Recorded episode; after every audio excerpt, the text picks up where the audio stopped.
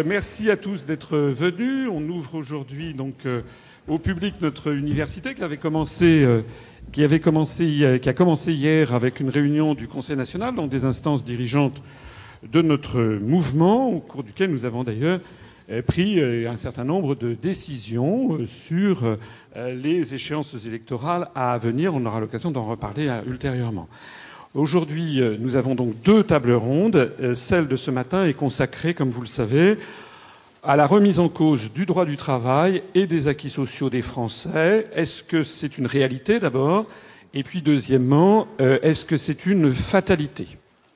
Alors, je ne vais pas parler pour une fois, je vais me retirer de cette tribune, non sans avoir auparavant présenté les invités qui ont euh, eu la gentillesse d'accepter de faire le déplacement dans ce cadre quand même magnifique.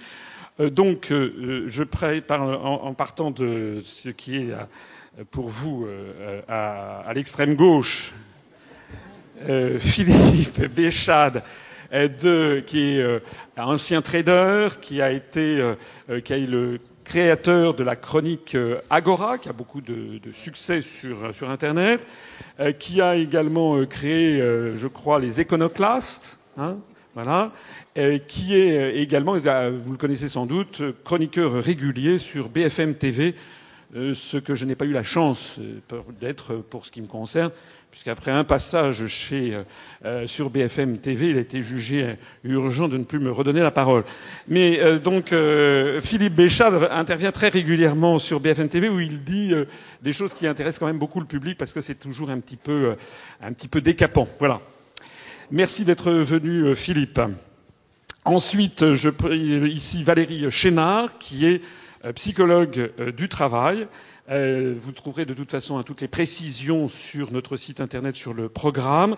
Euh, Valérie, euh, qui a notamment beaucoup travaillé à, l'AFPA, l'agence pour la formation l'association pardon pour la formation professionnelle des adultes et, qui donc a beaucoup de témoignages de terrain et notamment sur l'évolution de la conception des rapports sociaux on pourrait dire ou du droit du travail la différence entre la conception française la conception anglo-saxonne notamment au centre, vous avez Vincent Brousseau, qui est euh, membre du Bureau national de l'UPR, comme vous le savez, qui est euh, notamment euh, normalien, et qui a été pendant longtemps, pendant une quinzaine d'années, à la Banque centrale européenne, où il était un des deux économistes au cœur même hein, du réacteur nucléaire que constitue la BCE à Francfort et de l'euro. Vincent Brousseau est parti en Allemagne euh, au début des années 2000 euh, à peu près, euh, en étant tout à fait ultra-européiste et partisan d'une fusion entre la France et l'Allemagne. Voilà. Alors lui, il interviendra relativement peu, mais c'est le modérateur. Il intervient quand même en tant que de besoin, notamment pour peut-être faire valoir son point de vue sur les questions monétaires ou les questions économiques telles qu'on peut le, mesurer. Je rappelle que Vincent a fini par quitter la Banque centrale européenne et nous rejoindre à, à l'UPR, ce qui normalement aurait dû euh, faire quand même la une d'un certain nombre de journaux. On a d'ailleurs fait des communiqués de presse. Naturellement, personne n'en a jamais parlé. Euh, ensuite, nous avons ici Aziz Lasri, qui euh, est membre de Banlieue Plus, donc qui est une association qui regroupe dans les banlieues un certain nombre de jeunes ou de moins jeunes qui veulent changer l'image des banlieues, hein, qui en ont assez du discours un peu doloriste sur les banlieues, et prendre que les gens se prennent un petit peu en charge. Il est également le vice-délégué pour la région Île-de-France d'une association qui euh, euh, s'appelle euh, Ça ne se fera pas sans nous, hein, qui est également très active dans les banlieues. Il nous donnera son point de vue, le point de vue, le ressenti, si j'ose dire, des personnes qui vivent dans les banlieues et qui sont les premières victimes de la dégradation des conditions de travail. Et puis enfin, à l'extrême droite pour vous, à l'extrême gauche pour moi,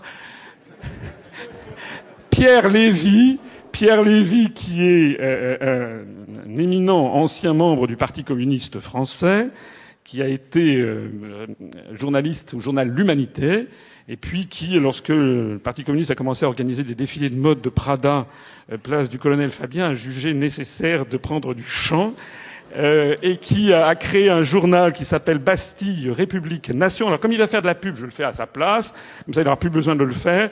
C'est un mensuel euh, résolument eurocritique où euh, il y a quelques années, j'écrivais moi-même sous, sous, un pseudonyme des articles qui d'ailleurs avaient du succès, hein, Pierre.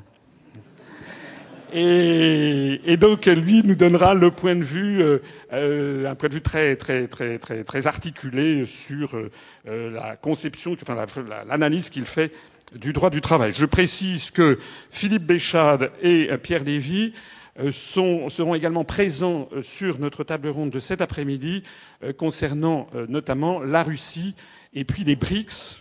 Pierre Lévy connaît très bien euh, c'était l'œil de Moscou hein, il y a 30 ans, donc il connaît très très bien. il connaît très très bien la Russie, les pays de l'Est.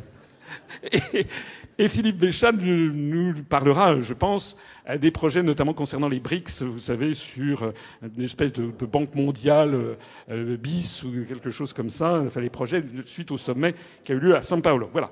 Je me retire. Je donne la parole maintenant à Vincent qui va animer les débats. Merci à tous d'être venus et bonne table ronde.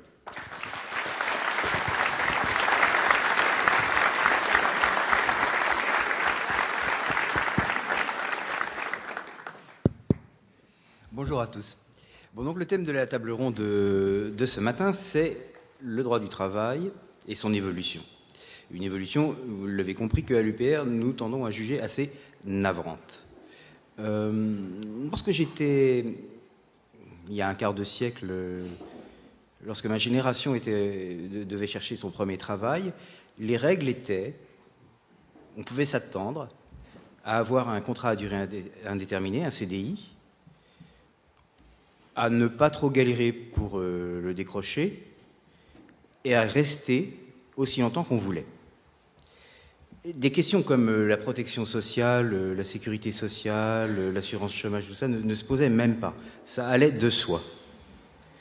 25 ans plus tard,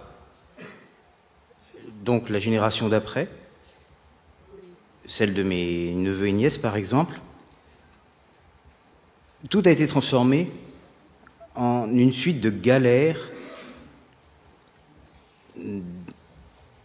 comment dirais-je, désagréable sur tous les plans de vie. Le travail est devenu plus astreignant pour des raisons euh, plus psychologiques que, que, physiques, que Valérie va nous expliquer. Il est devenu moins sûr, moins garanti. Le CDI, le contrat à durée indéterminée, est devenu une chose exotique. Il est en voie de disparition. Les différents acquis sociaux que les travailleurs français avaient réussi à, à s'octroyer après quand même euh, trois quarts de siècle d'un labeur acharné sont défaits les uns après les autres, et tout est, pour le plus grand nombre, placé sous le signe d'une précarisation et d'une paupérisation sans cesse croissante. Euh, on comptera particulièrement sur Philippe Béchade pour nous aider à montrer quels sont les mécanismes sous-jacents de, cette évolution. Mais s'il faut faire une synthèse en deux mots, c'est la mondialisation, l'appartenance à l'Union européenne et, d'une façon générale, la confiscation de notre pouvoir législatif par des instances extranationales qui sont à l'origine, qui ont permis euh, cette évolution. Alors je voudrais commencer par passer la parole à Valérie, parce qu'elle va insister sur des faits que nous connaissons tous, mais qu'elle connaît de manière plus structurée parce qu'elle les a étudiés euh, de manière approfondie. Elle a fait une thèse dessus et puis une, un, un ah pardon, un DESS dessus et elle euh, et, et, elle, elle, en a fait l'objet de sa propre activité euh, professionnelle. Donc Valérie va nous parler de ce qu'elle appelle les risques psychosociaux du travail et donner un éclairage concret sur ce que vivent finalement euh, la plupart de nos proches. Valérie? Merci.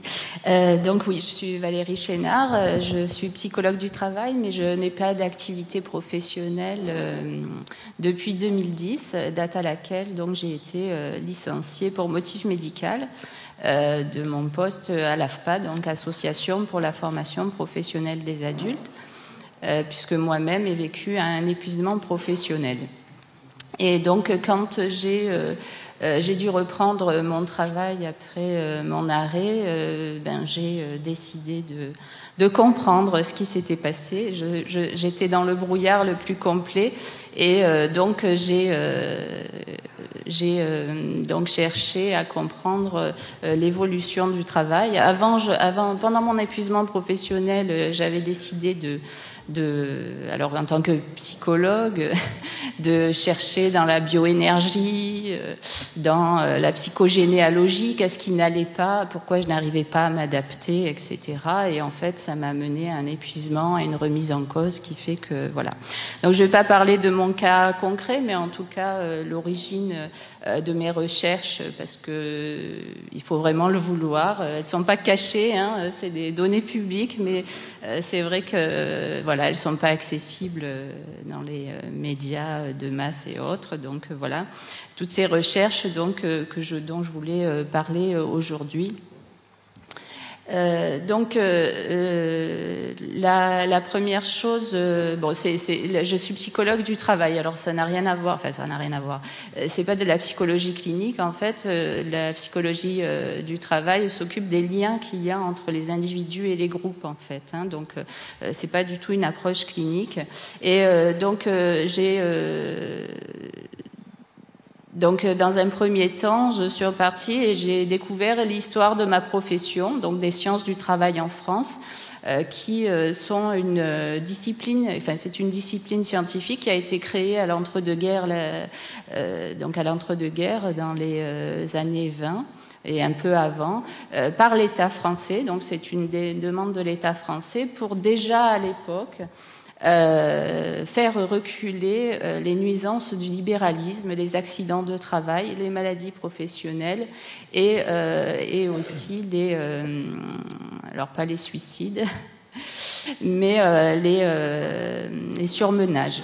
On ça les, surmenages. Et donc, euh, cette, discipline s'est étayée en, en, parallèle et en opposition par rapport au taylorisme qui naissait donc outre-Atlantique avec donc l'organisation scientifique du travail euh, et elle était opposée euh, dans ce sens que la, le taylorisme donc euh, a pour visée de maximiser le rendement, alors que la psychologie du travail française et enfin, en tout cas plus généralement les sciences du travail françaises ont pour mesure d'optimiser et de respecter les règles d'équilibre et de conservation de l'individu au travail, parce qu'il y a une continuité entre le corps euh, et l'équilibre donc individuel de la personne au travail et la continuité aussi de l'équilibre dans le corps social. Et à travers ça, c'était vraiment une logique républicaine. Ces savants, euh, ces savants-là de l'époque qui venaient de, la médecine et de la physiologie, donc pour créer une société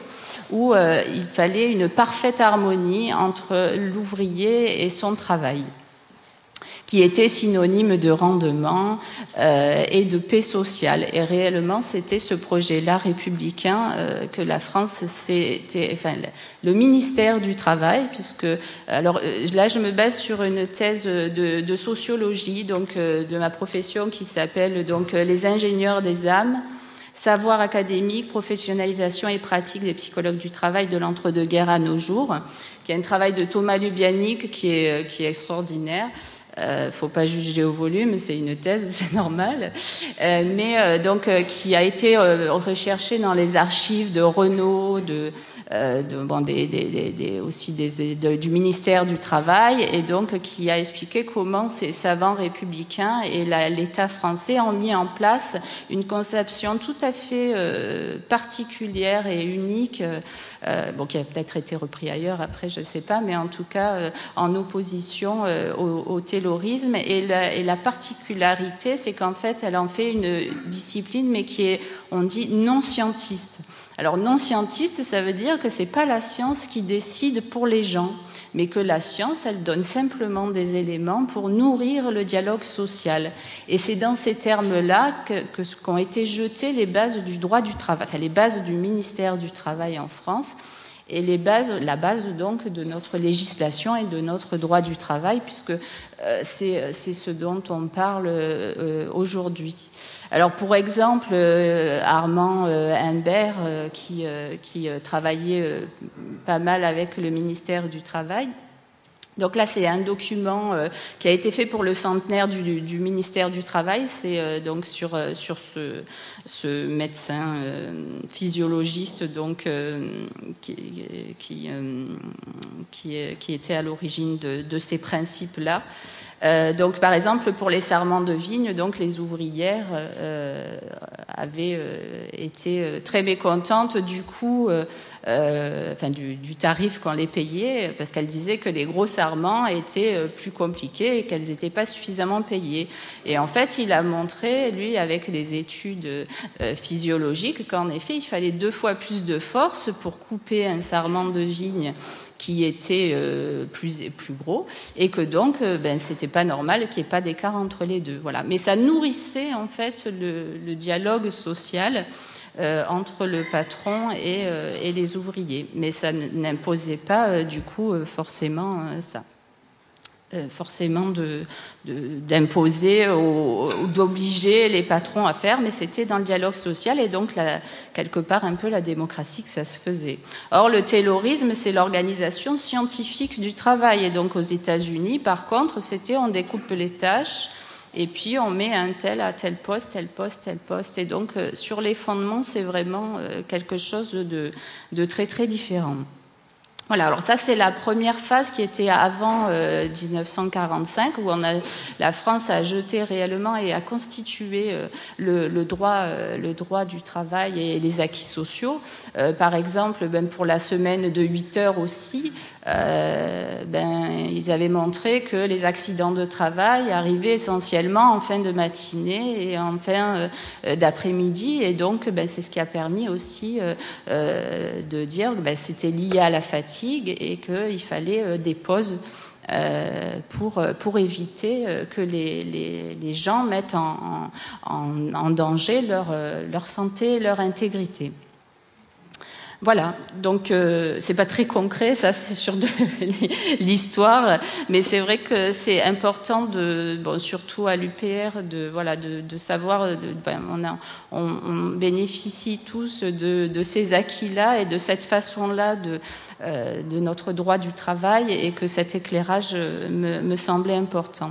Donc euh, avant 45, c'était surtout il y avait très peu de professionnels. Il y a eu les CIO quand même, hein, les, les, euh, dans les, à l'éducation nationale hein, pour les pour les élèves pour les aider à trouver une orientation professionnelle. Et ça c'était un décret de 1926, je crois mais euh, très très peu de professionnels. Par contre, après 45, donc et notamment l'AFPA où j'ai travaillé, euh, a été euh, créée, enfin la formation professionnelle parce qu'elle s'appelait pas encore AFPA, euh, a été euh, créée par Ambroise Croizat. Donc, qui était chargé de mettre en place le, les principes du, du, Conseil national de la résistance euh, sur le travail. D'ailleurs, il était appelé le ministre des Travailleurs. Et euh, donc, euh, par rapport à ça, là, il y a eu euh, une, montée en puissance de la profession de psychologue du, de psychologue du travail, enfin, qui était appelé psychotechnicien, puisque c'était essentiellement la psychotechnique, donc avec les tests psychotechniques. Je vais peut-être pas. Euh, voilà, euh, qui, euh, qui ont fait l'âge d'or de, des sciences du travail en France. L'optique était de ne pas servir au privé, hein, c'était pas des psychotechniciens qui intervenaient dans le privé, ils se refusaient même d'y aller parce que pour eux, le projet, et puis qui était toujours lié à la demande de l'État, c'était d'aider chaque personne à trouver euh, la place qui lui convenait et de développer euh, les, possibilités qu'elle avait euh, dans un objectif global et d'intérêt général, donc qui était toujours dans la même, dans la même logique avec quand même une dérive un petit peu scientiste, puisque là, on est sur l'après-guerre avec la reconstruction de la France, etc. Mais voilà. Et la troisième période, c'est la période ben, après, enfin, début des années 70, donc c'est une charnière importante hein, dans notre pays, 68-70, et là ça se retrouve, euh, où en effet euh, là, ben, euh, tout ce qui est, euh, il y a une, un gros rejet donc de de cette période-là, psychotechnicien, etc. Et la demande de l'État a commencé à diminuer, et donc les, les, les psychologues ont dû, ben, du coup, trouver du travail plutôt dans les ressources humaines, progressivement en tout cas dans les ressources humaines et relations humaines qui euh, euh donc arrivaient euh, d'outre-Atlantique et donc avec une demande de l'entreprise et un des engagements de l'État déjà qui se faisait puisque dans la période d'avant 50 à 70, il, 70, il y avait euh, des psychologues, des services de psychologie à la RATP, dans toutes les grandes entreprises françaises, Renault, euh, il y avait aussi RATP, tous les services publics, etc. Euh, voilà. Donc euh, sur la dernière partie, bon, les années 70, il y a aussi autre chose. C'est quand même dans la même demande de l'État euh, d'origine de la France, il y a le, courant de l'ergonomie, c'est-à-dire que là, on a commencé à interroger les postes de travail et à adapter les postes de travail euh, aux besoins des gens. Hein. Et ça, c'est l'ergonomie euh, qui, est, qui, née plus dans les années 60, mais après les années 70, elle a pris son, son essor. Et euh, voilà, donc il a à interroger euh, les, les postes de travail eux-mêmes pour les adapter. Mais ça, c'est pareil, c'est l'ergonomie française, qui est d'ailleurs représentée par la SELF, hein, la Société d'ergonomie de langue française, qui elle aussi est euh, en opposition avec l'ergonomie euh, de, de, type anglo-saxonne, qui elle est toujours plus sur une augmentation du rendement plutôt que de respecter l'équilibre des, des individus au travail. Voilà. Donc, euh, est-ce que c'est une fatalité? Ben non, on voit que par rapport à l'histoire euh, de, notre droit du travail, c'est un choix républicain et ça fait partie de notre culture que de préserver l'équilibre de notre société par l'équilibre des gens qui sont au travail et que cette disparition n'est pas liée à, une, fatalité, mais bien un, choix politique et euh, théorique différent. Puisqu'en fait, c'est le taylorisme, enfin le principe du taylorisme qui petit à petit a pris le pas et fait disparaître notre façon et notre conception de concevoir le travail. Et alors, justement, quels sont les. Euh, quel est le mal-vivre euh, par quoi se traduit le mal-vivre que cette nouvelle conception euh, apporte oui. au quotidien des gens? Voilà, alors en effet, à partir des années... Alors les, les, ce qu'on appelle les risques psychosociaux aujourd'hui, euh, donc euh, c'est, ce sont les psychopathologies du travail, c'est-à-dire les, les, maladies et euh, la souffrance qui est générée par le travail, que ce soit au niveau physique, que ce soit au niveau psychique ou intellectuel. Donc euh, ça a émergé, donc c'est un phénomène mondial en fait qui a, on va dire occidentaux, hein, parce que euh, qui a émergé euh, donc dans les années 70, en milieu des années 70 aux États-Unis et euh, donc qui a été étudié dans un premier temps euh, sur les sur les, les, les, professions. Ça a émergé sur les professions médicales et sociales et éducatives. Et donc ils l'ont au départ, donc euh, ces, problèmes-là, euh, ces Américains là, euh, ont, ont travaillé sur l'angle de la particularité de travailler auprès des gens qui souffrent, hein, donc dans le social, le médical et tout ça. Et puis, ben, au début de ce siècle, donc il, y a, à peu près un tiers des salariés en Union européenne et 40% aux États-Unis qui souffrent de ce qui est appelé donc ces risques psychosociaux. Euh, et ça s'est élargi à tous les secteurs d'activité. Donc c'est vraiment un, un, phénomène qui, euh, qui, qui prend de, de l'ampleur. Euh, par exemple, en France, donc, euh, qui est un pays qui est beaucoup plus touché par ces risques psychosociaux, parce qu'en France, on a justement cet attachement viscéral au travail et au travail bien fait. Ça fait partie justement de, euh, ben, de, notre droit du travail, de, tout ce qui articule et de notre culture. Donc euh, il y a une souffrance importante, beaucoup plus importante en France qu'ailleurs. Et euh, par exemple, entre 97 et 2002, il y a eu une augmentation de 46% des indemnités journalières c'est-à-dire des, des, maladies, donc et en nombre et aussi en durée. Et principalement sur les services publics, euh, puisque les, indemnités journalières étaient euh, deux fois, euh, deux fois et demi plus importantes. Donc là, je me réfère à Amélie. Hein, il y a des courbes d'évolution des indemnités journalières. Donc en 2002. Alors pour atténuer cette montée en puissance, donc plus 46% en 5 ans, c'est énorme.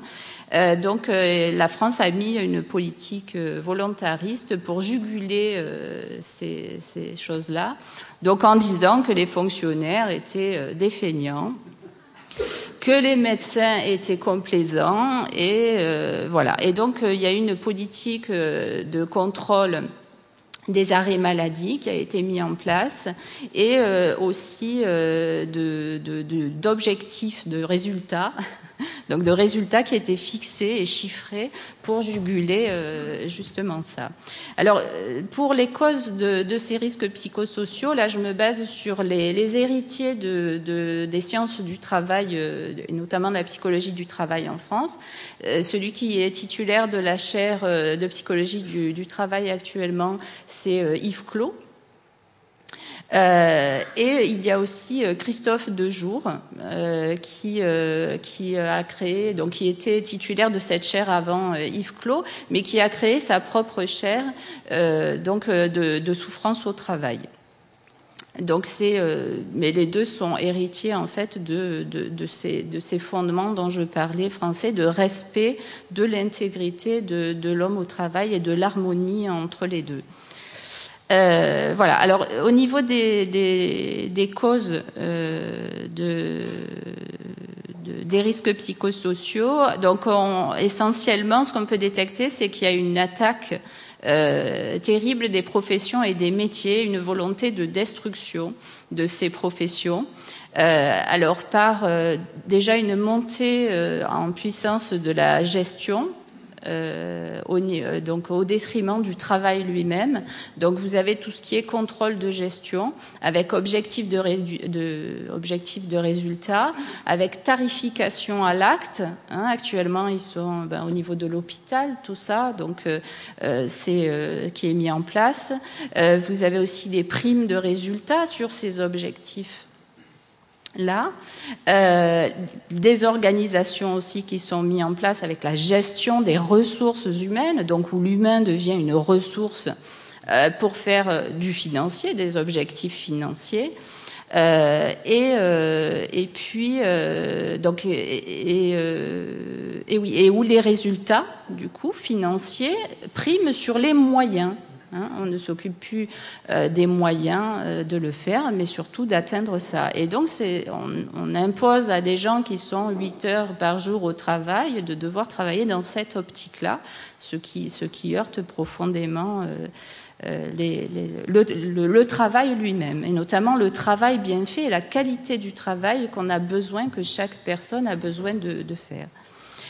Alors, dans enfin, plus particulièrement au niveau de, de, la destruction des professions, ce sont les, les évaluations individuelles de performance qui là ruine complètement les, les règles de, du vivre ensemble. Hein, C'est-à-dire on met les gens en compétition les uns contre les autres pour avoir des primes de résultats, des primes, euh, donc euh, ou pour garder tout simplement sa place, ou alors pour un chômeur simplement avoir un emploi, ben on est obligé d'écraser la tête des autres quasiment. Et euh, tout à l'heure, je voulais revenir aussi sur le. Je vais peut-être être trop longue. Valérie, je vais passer la parole à, Aziz qui euh, va rebondir sur ce que vous venez de dire. Je, peux juste finir sur les causes peut-être. Et puis il y avait le. Bon, alors après il y avait le New Public Management qui est aussi le, le, la, la, doctrine managériale qui est mise en place pour détruire les services publics qui partout en, Europe et euh, qui semblait important. Alors je sais pas. Euh, c'est vrai que j'avais, je, je, suis très bavarde. J'avais beaucoup de choses à dire. Je, je, je, finis quoi? Plutôt, plutôt les causes des risques psychosociaux ou j'aborde le, le management public? je vous la parole, vous savez. Ah bon, d'accord. Ok, ça va. Je pensais vous, que... Vous ne faites pas une intervention unique. Ah d'accord, bon, alors ça Et va. donc, oui, euh, Aziz étant... Je euh, savais pas. Si, si. Aziz étant euh, représentant syndical, il a donc un éclairage à apporter sur euh, ce, que, ce, ce que vient de dire Valérie. Allô? Oui, comme je le disais donc, Aziz est représentant syndical, ce qui fait qu'il a un éclairage euh, particulier à apporter euh, sur ce que vient de dire Valérie. C'est pourquoi je lui passe la, parole maintenant. Je vais, ah. Je vais, rebondir sur ce point et je vais faire une introduction. Je vais revenir sur, euh, les, sujets que je voulais aborder au préalable. C'est vrai que je suis représentant syndical auprès d'un opérateur de télécommunications, un des leaders français. Et euh, les risques psychosociaux, effectivement, je suis totalement d'accord. Il y, a- ce volet-là, effectivement, qui est indéniable. Euh, il y a un autre volet au sein des entreprises qui à prendre en compte, c'est aussi euh, les, y a les discriminations, que ce soit sexuelles ou raciales. Il y a euh, le manque de reconnaissance au sein des entreprises, avec un management qui est très froid. Il y a aussi un problème au niveau management dans le cadre de l'évolution professionnelle. Aujourd'hui, un constat en France, on est mauvais dans l'évolution professionnelle. Aujourd'hui, le constat, c'est qu'on est trop souvent sur des évolutions professionnelles, je le dis, de copinage, où on s'entend bien avec un ami, on va le faire évoluer. Et à force de mettre les mauvaises personnes au bon endroit, forcément, ça va mal. Donc, en tant que chef d'entreprise, s'il y en a parmi vous, de faire attention. Moi, je suis pour les méthodes anglo-saxonnes et germaniques qui sont sur les compétences. Vous êtes compétent, vous avez, vous avez beau être boulanger, plombier, euh, si vous êtes compétent pour faire ça, on y va. Donc aujourd'hui, on est euh, beaucoup sur un système où on met des gens dans des cases et on veut pas. euh, un comptable forcément doit faire comptable. Il faut, je pense, désenclaver aussi cela. Et je pense aussi qu'il faut vraiment une reconnaissance au travail des, collaborateurs, repérer les talents parce qu'il y en a, afin de les envoyer vers les postes qui leur correspondent et non pas prendre euh, un tel ou un tel parce que je le connais depuis longue date. Euh, c'est compliqué dans le monde de l'entreprise de se faire un réseau.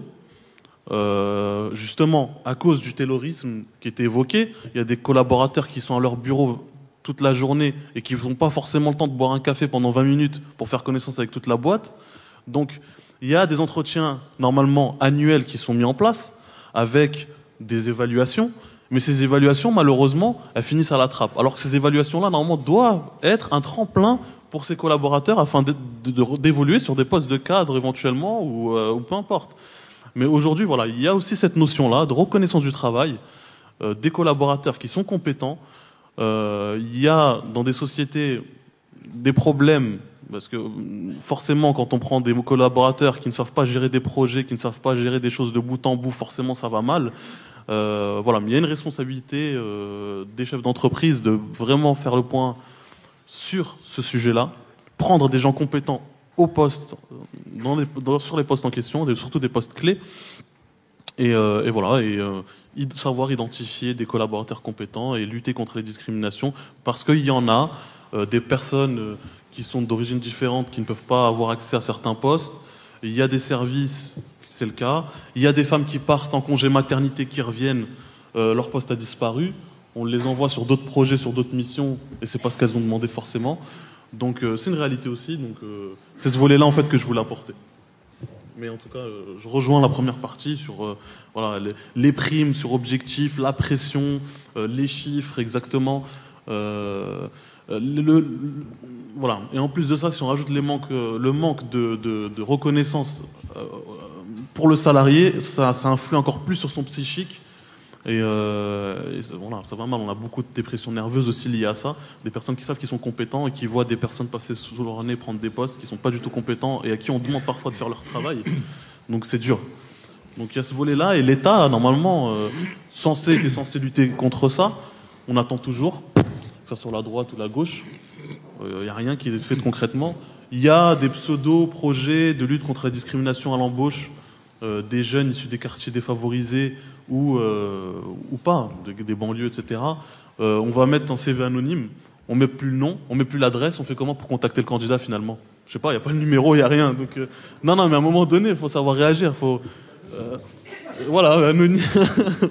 Donc à un moment, il faut arrêter d'être ridicule. On enlève le nom, le prénom, l'adresse, on enlève tout, il reste quoi? Donc il faut créer euh, des, vrais, des vraies choses, faire un atelier afin de mettre des vrais leviers. Et nous, Association Banlieue Plus, on milite pour ça, pour enlever ces clichés-là, les clichés qu'ils peuvent avoir sur les quartiers, euh, dans les quartiers. Il y a des jeunes qui sont diplômés, qui ont du talent. Euh, moi, par exemple, j'ai rencontré le groupe Bouygues, Bouygues qui se trouve, j'ai la chance, moi je viens de Trappes, qui a 50 ans en Yvelines. Euh, j'ai frappé à la porte. Je dis voilà, ce serait bien qu'on prenne euh, les jeunes de Trappes en stage en entreprise chez vous afin qu'ils découvrent tous les métiers, RH, commercial, etc. Il n'y a pas de souci. Il n'y a pas de souci, on va les prendre. Donc ça, c'est aussi quelque chose qui va leur permettre aussi de trouver le métier de demain et en même temps découvrir le monde de l'entreprise et casser ces barrières, justement, qu'on peut avoir hein, quand on ne connaît pas, quand on a peur de l'inconnu. Des fois, on a peut-être des, des images ou des pensées négatives, euh, forcément, avec ce que véhiculent les médias euh, toute la journée, euh, qui sont pas forcément reluisants. Il y a des talents. Moi, je suis Trappes, on a des talents. Vous les connaissez forcément. Omar Sy, Nicolas Nelka. Bon, je vais pas tous les nommer, mais voilà, j'ai pas prévu de, discours. Je suis plus dans l'impro. Donc voilà. Donc aujourd'hui, voilà, faut lutter contre ça, casser les barrières, faire en sorte que ces jeunes, quand ils intègrent les entreprises, les faire évoluer. Il y a beaucoup de talents. Il y a énormément de talents. Donc nous, on les promeut. Donc euh, sur ce point-là, c'est ce que je voulais évoquer. Il y a un autre point aussi qui est compliqué, c'est dans les quartiers populaires. Il y a, euh, il y a des diplômés, mais ils n'ont pas accès à certains postes. Parfois, ce n'est pas forcément lié à la discrimination. Il ne faut pas tout le temps mettre euh, les choses. Voilà.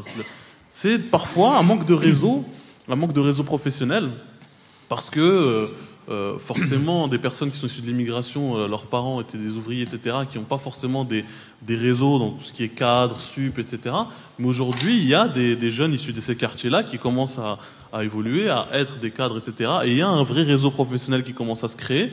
Donc, euh, donc voilà, il y a aussi ce réseau-là. Donc nous aussi, on, on, crée un réseau professionnel entre, entre chefs d'entreprise afin que les jeunes aussi des quartiers puissent accéder à des postes.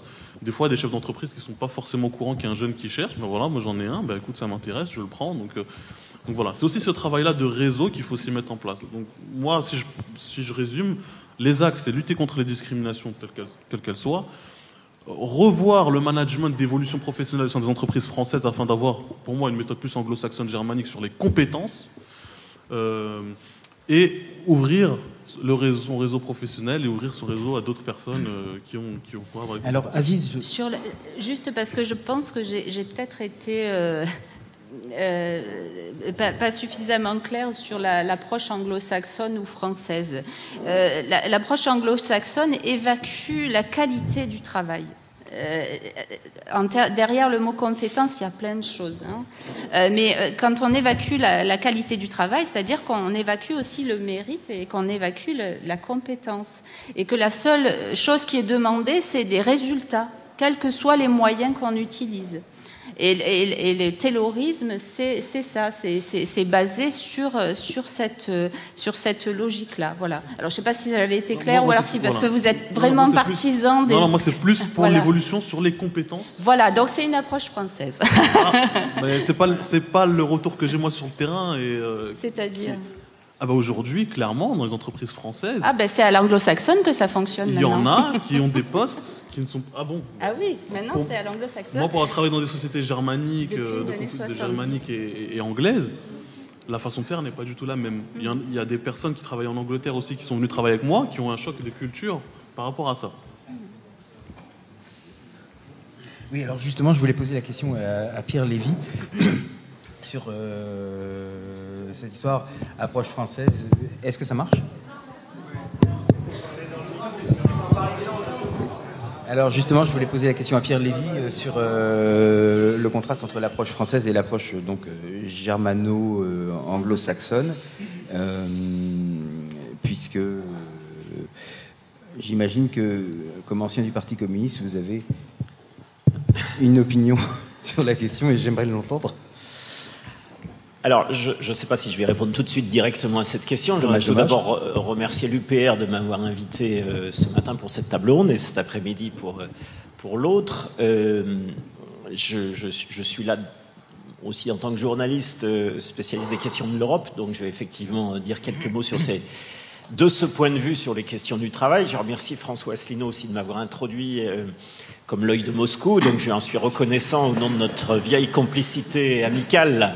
Et donc j'imagine que dans sa bouche c'était un, compliment, euh, même si évidemment c'est euh, autre temps, autre mœurs. Je, précise quand même plus, euh, avec moins de clin d'œil, je suis dans une autre vie, j'étais syndicaliste. Euh, délégué syndical, représentant syndical dans un grand groupe de la métallurgie, et qu'à ce titre, aussi, euh, je suis aussi attaché d'abord et avant tout au monde du travail, hein, dans sa conception la plus, la plus large, parce que c'est ça qui structure la société, c'est ça qui produit les richesses, et c'est là que se creusent, se, structurent les rapports sociaux. Je crois que c'est le, fondement de, ça. Alors, euh, peut-être juste un mot, puisque je, réagis avant de dire quelques mots sur, les, sur ces thèmes-là, précisément sur les thèmes des, des acquis sociaux, ou moi je préfère le terme de conquête sociale. Euh, peut-être un mot justement sur le terme de social. Euh, il n'a pas dû vous échapper que le, mot social peut désigner deux choses tout à fait différentes, tout à fait distinctes, voire opposées. D'abord, une conception qui est celle dans laquelle je m'inscris, qui, euh, considère que l'économique et le social ne, ne sont pas séparables, que c'est la même sphère de la production de richesse et de la promotion de la société, des êtres humains et des travailleurs au sein de la société.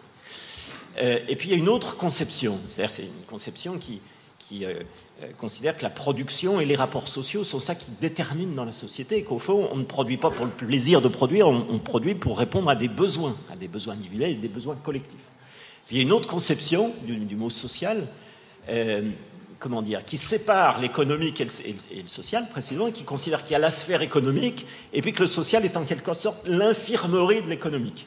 Hein, c'est-à-dire, au fond, tous ceux qui ne peuvent pas ou qu'on jette, etc., comme on est quand même, entre guillemets, hein, je ne reprends pas ça, mais comme on est quand même dans une société civilisée, on ne peut pas complètement les envoyer tout de suite au cimetière, donc il faut quand même s'en occuper, leur donner un petit RMI, etc.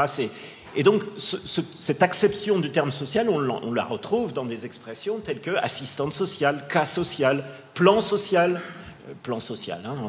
Ceux qui me connaissent un petit peu savent que j'aime bien jouer sur les mots, mais c'est quand même extraordinaire. Plan social, voire euh, plan de sauvegarde de l'emploi. Ça, c'est quand on traduit vraiment, c'est un plan de licenciement. Hein. Donc, voyez, donc, évidemment, comme moi, ce sont les questions européennes. Donc, euh, François a bien voulu dire que j'étais euh, bah, rédacteur en chef du mensuel Bastille République Nation, donc je ferai tout à l'heure une petite page de publicité, donc un mensuel radicalement eurocritique qui donne d'abord et avant tout de l'information sur ces questions de l'Europe, hein, sur le plan social, économique, sur le plan politique, géopolitique, j'en dirai deux mots tout à l'heure. Mais donc ces questions, nous, on les, on les aborde, on montre à quel point, à partir de l'actualité, à partir des infos, on montre à quel point la conception de l'Union européenne, la conception de l'intégration européenne est de rabaisser le social au niveau d'une sorte d'infirmerie et évidemment, comme c'est un coût, ben, on essaye de le baisser le plus possible. Euh, donc c'est ça ce sur quoi je voulais insister. Donc quand on parle euh, de, conquête sociale, officiellement l'Union européenne, théoriquement hein, dans les traités, etc., le social c'est l'affaire des États. Ça ne, ça ne, fait pas partie des compétences exclusives ou des compétences partagées de l'Union européenne. Donc ça, ça regarde des États. En réalité, c'est l'inverse qui se passe, c'est-à-dire qu'il n'y a pas un sommet européen, un Conseil européen qui ne se termine pas par des conclusions dans lesquelles figure la nécessité de faire ce qu'ils appellent des, réformes structurelles. Et au cœur des réformes structurelles, il y a par exemple réformer le marché du travail. évidemment, les gouvernements euh, sont partie prenante et mettent en œuvre ces réformes structurelles. On connaît en France, hein, l'ANI, accord interprofessionnel euh, qui, facilite les licenciements, qui, euh, bah, je ne vais pas vous détailler tout ça, je n'ai pas prévu de le faire, je ne peux pas parler trop, trop longtemps. On a vu ça au moment de la phase la plus aiguë de la crise, où pour résoudre, pour faire face dans les pays tels que la Grèce, tels que le Portugal, tels que l'Espagne, pour faire face, il fallait, il aurait fallu mettre en œuvre de manière accélérée ces réformes structurelles, c'est-à-dire cette facilité pour les employeurs de licencier et, d'embaucher de, manière précaire, c'est-à-dire sans garantie, sans statut euh, des, salariés, c'est voit dans tous les pays, c'est pas un hasard, c'est bien des directives, des orientations qui sont prises par le Conseil européen et qui sont orchestrées par la Commission européenne sous forme de directives, etc., euh, bénies par le Parlement européen et qui structurent en quelque sorte ce qu'il ce voudrait nous préparer comme avenir, c'est-à-dire au fond une conception qui consiste à dire, alors en dénonçant les corporatismes, en dénonçant les archaïsmes, qu'au fond, toutes les, garanties collectives sont des choses qui freinent, qui tirent vers le bas, qui tirent vers l'arrière. L'avenir serait une mondialisation, et, en l'occurrence, avec, entre guillemets, la protection euh, des, des, de force européenne, serait une société où, au fond, tout ça serait plus fluide et où, certes, on pourrait être licencié, mais enfin, on peut avoir la chance, trois jours après, de retrouver un petit boulot pour deux mois, etc. Donc, c'est cette mise en miettes, en quelque sorte, à la fois du monde du travail et des, vies professionnelles qui, au fond, déstructure complètement non seulement les individus, mais la société euh, dans son ensemble. Et là, je, me retrouve dans ce qui a été dit sur la souffrance au travail, qui est un aspect terrifiant, mais qui n'est pas le seul, qui fait que, au fond, euh, fond, quand on fait du harcèlement au travail, le harcèlement au travail n'est pas quelque chose de tout à fait nouveau. Ce qui est nouveau, c'est d'une certaine manière que c'est implicitement admis comme norme. Euh, c'est au fond quand il y a du harcèlement au travail. Avant, il y a, enfin, je caricature parce qu'il y a encore des endroits où il y a des résistances, mais au fond, euh, quand quelqu'un était harcelé, il, y avait il pouvait y avoir un effet à l'intérieur de l'entreprise de solidarisation en quelque sorte. Aujourd'hui, l'idée, c'est qu'au fond, devrait régner, pour la modernité, etc., le chacun pour soi, et que si quelqu'un est harcelé, ben, euh, c'est difficile de prendre sa défense parce que ça peut vous retomber euh, sur, le coin du nez. Alors, moi, ce que j'avais prévu d'évoquer euh, rapidement, c'est deux ou trois aspects qui concernent l'Europe et qui, et qui sont dans ce champ de l'économique et le social. c'est en particulier ce qui concerne, alors vous savez que du point de vue de l'Union européenne, des traités, pas seulement du traité, euh, des traités récents de Lisbonne, etc., mais dès le traité de Rome, dès le traité fondateur, cette quadruple liberté, je mets le mot liberté, vous avez entendu entre guillemets, cette quadruple liberté, donc liberté de circulation des marchandises, des services, des capitaux et des personnes, en réalité, comprendre de, la main-d'œuvre. Euh, et donc, c'est au nom de cette quadruple, euh, cette quadruple liberté qu'aujourd'hui, des, choses terribles sont organisées, que vous connaissez, qui s'appellent délocalisation et qui s'appellent libre circulation de la main-d'œuvre, autrement dit importation de la main-d'œuvre des pays de essentiellement des pays de l'Est de l'Union européenne, pour mettre en concurrence ces travailleurs qu'on importe à bas prix, avec des conditions de travail encore plus dégradées souvent que celles des salariés qui vivent, enfin, qui travaillent ici, avec des cotisations sociales qui relèvent du régime euh, du pays d'origine et qui donc visent à tirer ce qu'il est convenu d'appeler le coût du travail, mais que moi je préfère appeler le prix du travail, vers le bas, et qui est censé euh, conduire au bonheur économique tel qu'on le voit évidemment avec les conséquences catastrophistes de la crise. Alors, dans notre journal, on a traité différents, euh, cas de figure.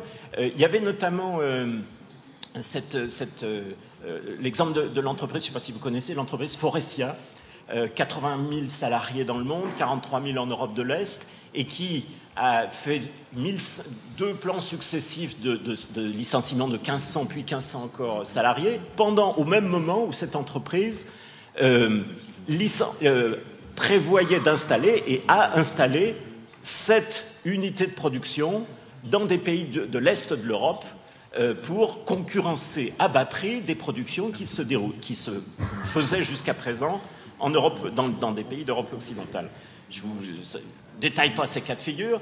On pourrait aussi parler de la, une, donnée intéressante des constructions maritimes de Normandie. CMN, je ne sais pas s'il y a des gens de Cherbourg dans la salle. Peut-être vous rappeler qu'il euh, y a un an, un peu plus d'un an, il y avait une grande annonce des, y compris avec un ministre, des ministres qui s'étaient déplacés. Le président de la République lui-même s'était déplacé parce qu'enfin on allait avoir du travail pour les chantiers navals euh, civils, en l'occurrence, des 23 navires qui étaient commandés par le Mozambique, dont 18 navires euh, pour civils et d'autres euh, militaires. Eh bien, finalement, quelques mois après, on s'est aperçu que les deux tiers de ces navires allaient être produits non pas en France mais en Lettonie et que, le, tiers restant allait être produit d'une part des, salariés importés de, des, des Lettons et des Roumains, qu'on se comprenne bien. Enfin, je crois que c'est pas sûr. Je suis sûr que vous avez compris. J'ai évidemment rien contre les salariés lettons ou roumains qui eux-mêmes sont victimes de cette situation. C'est simplement ceux qui considèrent qu'il est moins cher de mettre en concurrence ces salariés avec les salariés français qui portent la responsabilité de cette déstabilisation. Et donc, selon deux formes, j'explique en deux mots cet exemple parce qu'il correspond exactement à la nouvelle directive de mise en œuvre du détachement des travailleurs qui a été adoptée en décembre dernier avec des grands cris de joie, notamment par le gouvernement français. Et nous avons gagné une, c'est une victoire sociale sans précédent excusez-moi, j'ai les citations, je parle sans notes, je pourrais les retrouver facilement. Euh, une grande victoire sociale avait dit, je ne sais plus quel eurodéputé socialiste au Parlement de Strasbourg. Je vais revenir sur cette grande victoire sociale. Donc, construction maritime de Normandie. Euh, il y avait donc des bateaux produits à l'est et pour certains navires, construit à Cherbourg, mais avec de la main-d'œuvre, pour certains complètement lituanienne, et pour d'autres mélangée avec leurs collègues français. Donc c'est vraiment. Et autre exemple, peut-être vous en avez entendu parler aussi, je ne sais pas s'il y a des, des, personnes de Loire-Atlantique ici, à Carquefou, la, fermeture de l'unité de production des Gauloises, ex-Seita, hein, qui a été rachetée par un groupe britannique ensuite, euh, qui a unité à Carquefou qui a fermé, qui est menacée de fermeture, et la production des, Gauloises, en plus, je ne suis pas fumeur, c'est pas le problème, mais euh, vous voyez le, symbole, les Gauloises sont désormais produites en Pologne. Donc vous voyez, y a, y a, on pourrait multiplier, hélas, hélas, hélas, il y a des milliers d'exemples et vous en connaissez certainement beaucoup d'autres. Donc simplement, je, voudrais attirer votre attention, puisqu'on parle social, destruction des conquêtes sociales, mise en cause euh, du, travail en tant qu'outil de structuration collective et on remplace ça par mise en concurrence. Donc je voulais citer cet exemple en, insistant peut-être, alors je ne sais pas exactement comment le débat est organisé, j'interviendrai sur d'autres aspects tout à l'heure, je ne veux pas être trop long là, mais quand même en insistant sur cette directive dite de détachement des travailleurs. Et je parle directive, donc vous savez, en vocabulaire européen, il s'agit entre guillemets de loi européenne prise, enfin proposée par la Commission européenne et adopté par le Conseil européen, c'est-à-dire les, différents États, et par le, dit Parlement européen. Dans le micro. Donc, euh, cette direct, il y a en 96, il y a eu une directive du détachement des travailleurs. Alors officiellement, c'était pour préserver des droits. En réalité, si on reprend les termes qui avaient été employés, il s'agissait d'encourager les employeurs à détacher des travailleurs. Donc ce n'était pas pour protéger les travailleurs, c'était pour rendre la tâche plus facile à ceux à qui ça profite. C'était dit comme ça dans la directive. Parce que, au nom du grand marché intérieur, plus la concurrence se développe, plus les relations du travail sont entre guillemets fluides, et plus évidemment nous allons vers le bonheur économique. Donc, il s'agissait, entre guillemets, de garantir que les salaires euh, seraient les mêmes, mais avec cette réserve, entre autres, cette brèche, que par contre, en ce qui concerne la protection sociale, c'est-à-dire les cotisations sociales, eh bien, c'est les cotisations sociales des pays d'origine. Alors évidemment, vous y... et donc euh, l'année dernière, il y a une, comme il y a eu évidemment ce qu'ils appellent des abus multiples, et il faut quand même faire une directive pour limiter ça. En réalité, la directive n'a fait que prendre des dispositions pour encourager cette donnée, c'est-à-dire pas du tout pour dire c'est un problème, pour dire simplement certains ont abusé. Alors on a dit on va regarder, on, fait la, co-responsabilité des donneurs d'ordre et des, euh, sous-traitants.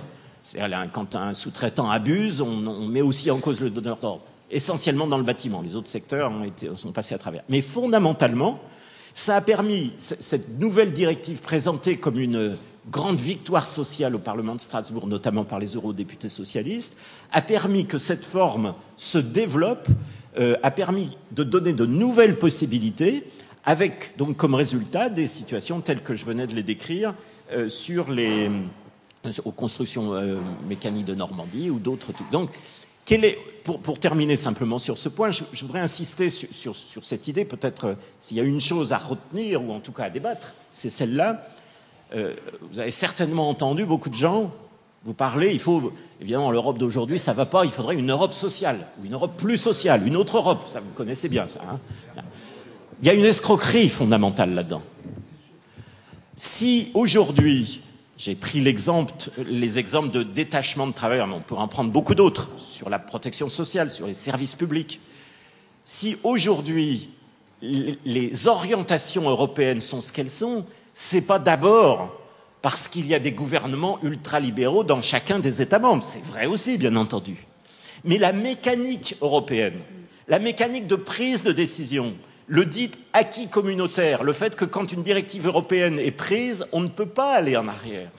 C'est-à-dire qu'un gouvernement d'un État membre, par exemple, qui, serait issu d'une nouvelle majorité, qui dit on, ne fait plus la politique qui était faite jusqu'à présent, on en change, on change de politique.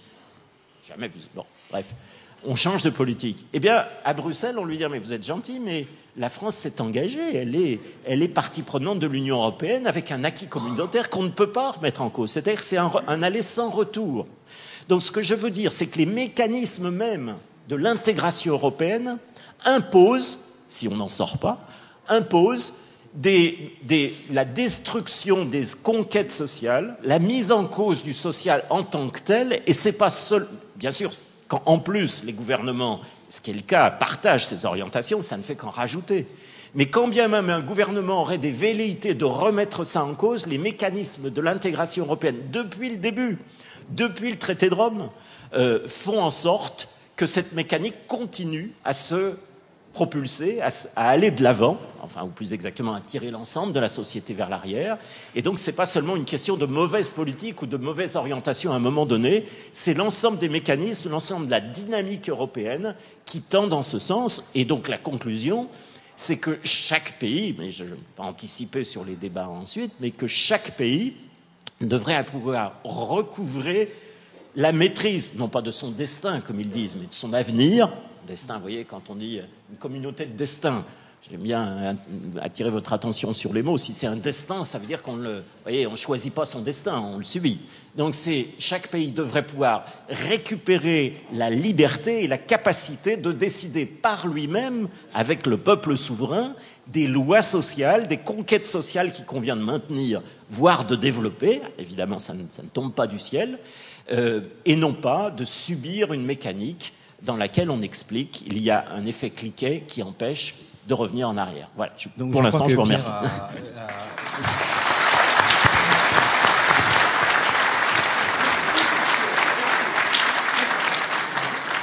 Donc je crois que Pierre a conclu sur un point très important, qui est que euh, le, le, libéralisme ne résulte pas véritablement de l'élection de gouvernements libéraux, mais intrinsèquement contenu dans la structure euh, de l'Union européenne. Euh, on pourrait dire la chose ainsi.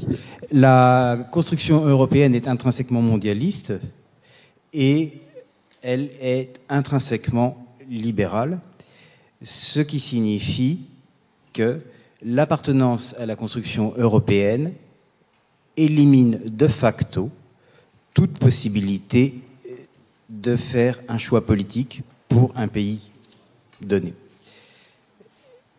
Et cela, quand bien même vous auriez à la tête des différents euh, gouvernements euh, de l'Union européenne des majorités politiques qui seraient hostiles au libéralisme. Ça ne changerait rien. Euh, c'est pour ça que quand vous avez des élections importantes telles que présidentielles ou législatives, avec des partis de gouvernement tels que UMP ou PS, qui vous propose des programmes en vous affirmant que ces programmes s'opposent l'un à l'autre.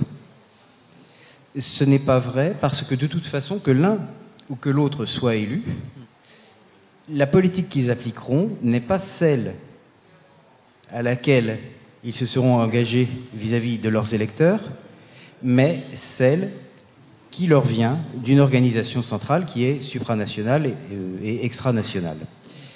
Et cette politique a les effets euh, que nous vous avons décrits maintenant pendant euh, une heure, euh, enfin, dont j'annonçais au début de, de, la table ronde, en gros, le résumé qui est précarisation, appauvrissement.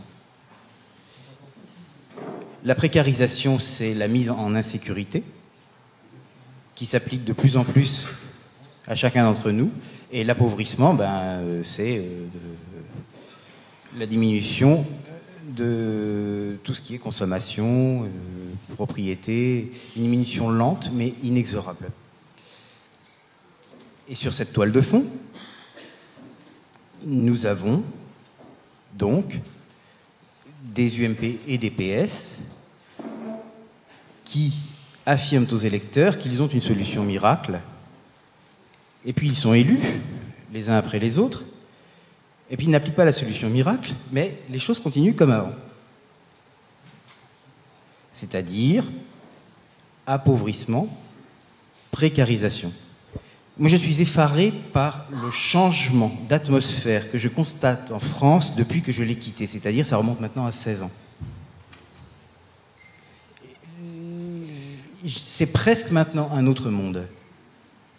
Comme j'ai vécu isolé de la France pendant ces 16 années, je n'ai pas, comme vous, subi euh, l'érosion progressive au jour le jour, à la semaine à la semaine, au mois au mois, et je la vois avec un peu de recul c'est un autre monde. C'est une évolution désastreuse avec euh, des travailleurs insatisfaits qui souffrent au travail et qui sont pourtant contents s'ils peuvent avoir du travail. Euh, un vaste éventail de gens qui n'ont plus aucune chance de trouver du travail. Et une cessation de la protection sociale, point après point, pour les uns comme pour les autres. Alors, je crois qu'il faut en venir à quels pourraient être les diagnostics. Non, pas les diagnostics, mais les solutions. Parce que là, nous avons diagnostiqué, nous avons décrit une, situation extrêmement déplaisante. Il faudrait voir, même en se plaçant d'un point de vue un peu théorique, un petit peu abstrait, euh, en principe, que pourrait-on faire pour redresser la barre? Et c'est là-dessus que je voudrais euh, passer pour la première fois le micro à, Philippe euh, Béchade, euh, pour qu'il nous explique, à son avis, qui ne sera pas nécessairement celui de tous les intervenants de la table ronde, mais on va commencer par lui, à son avis, qu'est-ce qui pourrait être fait pour stopper cette spirale? Philippe, à vous. Je, crains de, générer beaucoup de déception dans l'auditoire. À titre personnel, j'en suis comme euh, beaucoup d'intervenants à cette table, euh, effectivement, au, stade du diagnostic. Avec mes collègues des éconoclastes et leurs compétences complémentaires, on essaye d'affiner le diagnostic. En ce qui concerne la solution, euh, vous allez vite comprendre, parce que je vais peut-être revenir quelques instants sur beaucoup d'éléments extrêmement pertinents qui viennent d'être euh, avancés, euh, prouver que on ne peut pas avoir nous une solution autarcique. Alors je vais commencer déjà par cette citation de Margaret Thatcher que vous connaissez tous There is no alternative. Donc on peut penser aujourd'hui qu'au niveau des dirigeants européens, on en est à peu près tous convaincus euh, dès qu'on arrive à un certain niveau de responsabilité. Euh, il suffit de voir par exemple M. Moscovici laisser filer les déficits et ensuite euh, se montrer inflexible. on l'a même sommé d'ailleurs de le mettre par écrit, hein, qui va être absolument intransigeant. donc en fait, selon la fonction que l'on occupe, son attitude, sa profession, de, foi change nous, nous avons encore la chance, quelque part, de ne pas être euh, peut-être assez haut placé pour euh, aujourd'hui adopter le discours qui va bien avec euh, les responsabilités dont on a la charge. Parmi les éléments socialement les plus destructeurs, et là je parle sur le plan pratique, ça a été très bien démontré par M. Lévy, effectivement, il y a le détachement des travailleurs. Alors en France, ça ne représente pas encore grand-chose, ça représente 200 000 personnes sur 20 euh, millions de personnes qu'on considère comme étant, enfin, ayant un emploi ou self-employed ou euh, emploi rémunéré ou euh, fonctionnaire. Donc 200 000, c'est pas grand-chose, c'est 1%. Les exemples des chantiers navals sont très pertinents. c'est également le cas à Saint-Nazaire. C'était les chantiers d'Alstom, vous vous en souvenez. Aujourd'hui, c'est un consortium où l'État a un petit peu son mot à dire. C'est les chantiers de Saint-Nazaire qui construisent actuellement les, Mistral. Ce sont les chantiers de Saint-Nazaire qui ont construit beaucoup euh, des magnifiques euh, navires de croisière de 100 000 tonnes et plus, euh, puisque le chantier Saint-Nazaire a un contrat, on va dire, presque exclusif avec MSC Croisière. Donc lorsque on doit embaucher 5-6 000 travailleurs pour euh, réaliser ces bateaux, on s'aperçoit très très vite que des contingents de soudeurs arrivent de Pologne, d'Estonie, de Lituanie. Euh, pour l'équipement des cabines, euh, là, beaucoup de plombiers, de designers arrivent d'Italie. Bon, c'est un petit peu normal puisque le donneur d'ordre est italien, MSC.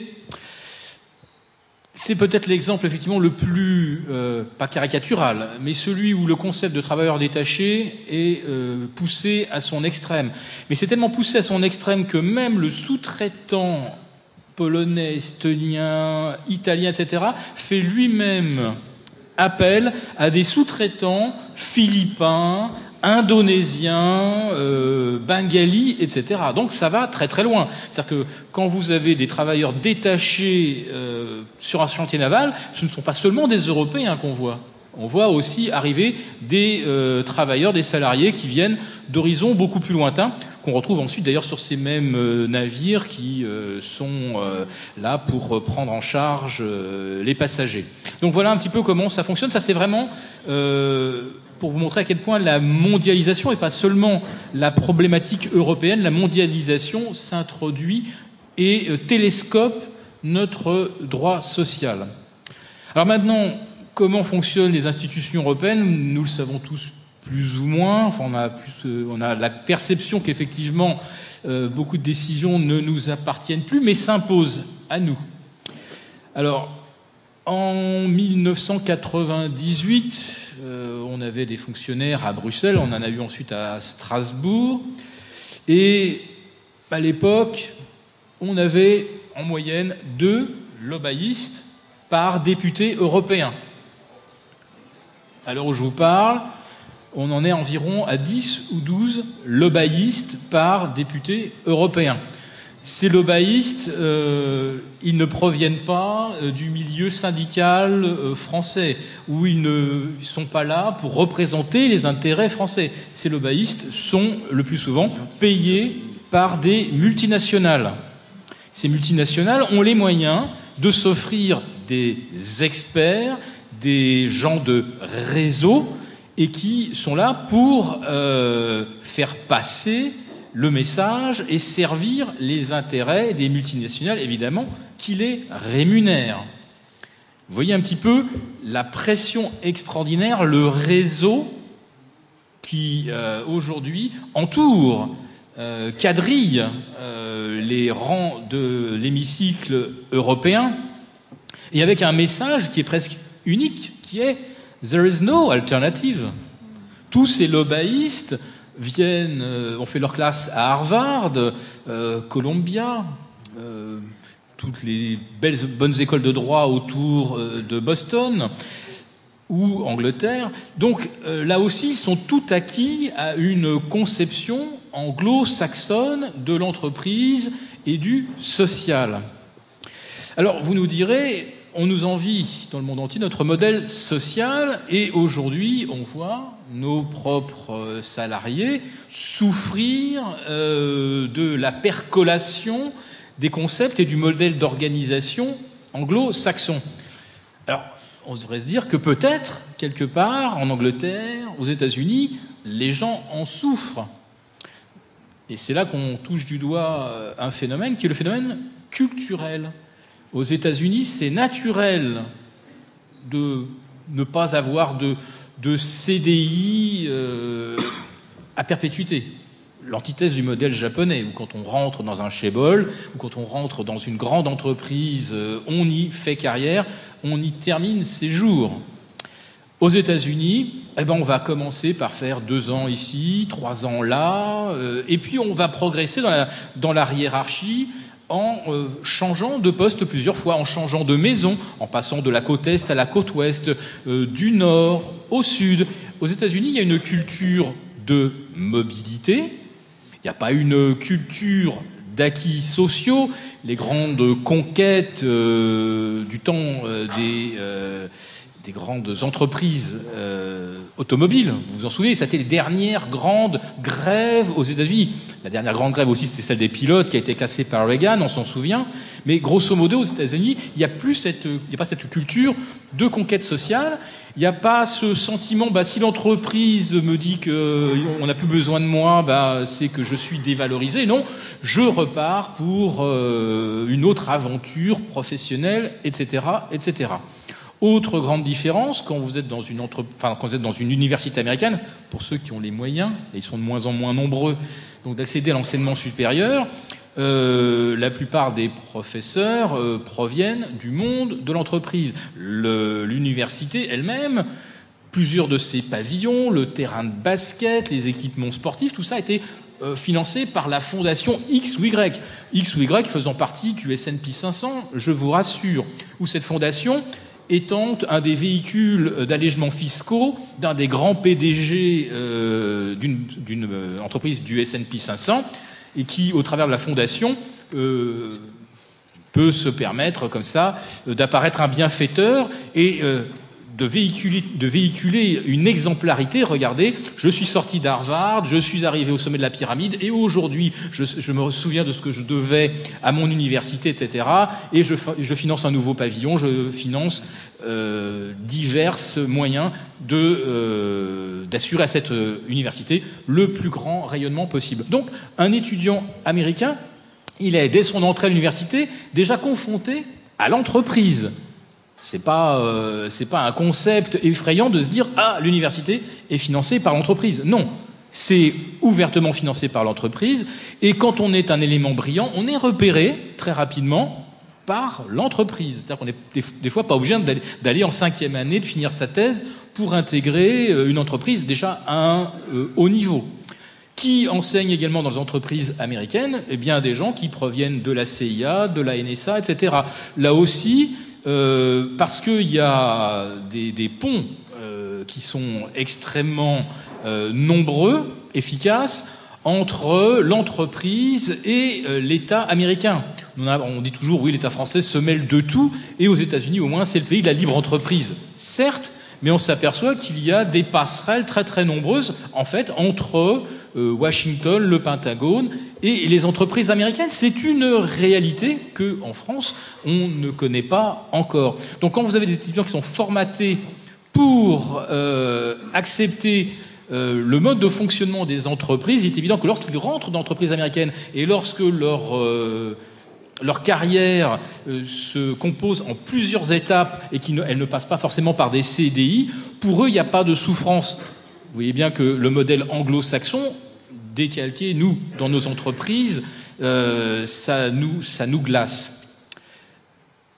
Je vous parle beaucoup des multinationales. Vous nous direz, mais elles ne créent pas d'emplois par solde, les multinationales. Elles ne créent pas d'emplois.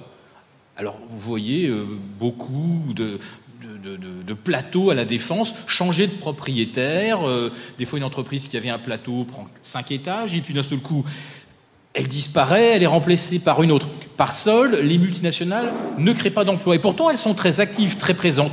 Mais elles vont, elles viennent, partent en Irlande, elles partent en Hollande, elles vont en Allemagne, puis de temps en temps, quand il y a un second, on crée un environnement favorable, elles reviennent en France, etc. Par solde, les multinationales ne créent pas d'emplois, donc je devrais vous parler plutôt, moi, des entreprises françaises qui ne sont pas des multinationales, sauf qu'aujourd'hui, qui sont les principaux donneurs d'ordre ce sont les multinationales. Et elles imposent quelque part le prix qu'elles souhaitent pour que leurs produits soient compétitifs. Donc, si les entreprises françaises n'y arrivent pas, très très vite on vous dit mais pour être plus performant, pour être, plus compétitif, faites comme nous. Regardez nous, les multinationales, comment on s'en sort bien. Regardez comme pour nous la, la mondialisation est heureuse. Donc, si vous voulez être compétitif, vous, euh, nos sous-traitants, eh bien, adopter nos euh, techniques de gestion et bien sûr adopter ce principe, ce principe cardinal, faites plus avec moins. Faire toujours plus avec toujours moins. Bon, vous nous direz, c'est un petit peu quelque part dans l'ordre des choses. Si on peut faire avancer une calèche avec trois chevaux au lieu de six, en allégeant euh, derrière le système de suspension, etc., c'est un progrès. On l'a toujours fait, même du temps de Napoléon.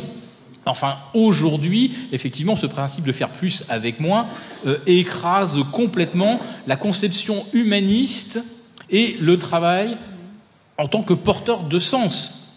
Et une bonne partie de la souffrance que ressentent euh, aujourd'hui les salariés, et petit à petit les administrations y viennent aussi, c'est le fait de dire il y a une perte de sens de mon travail.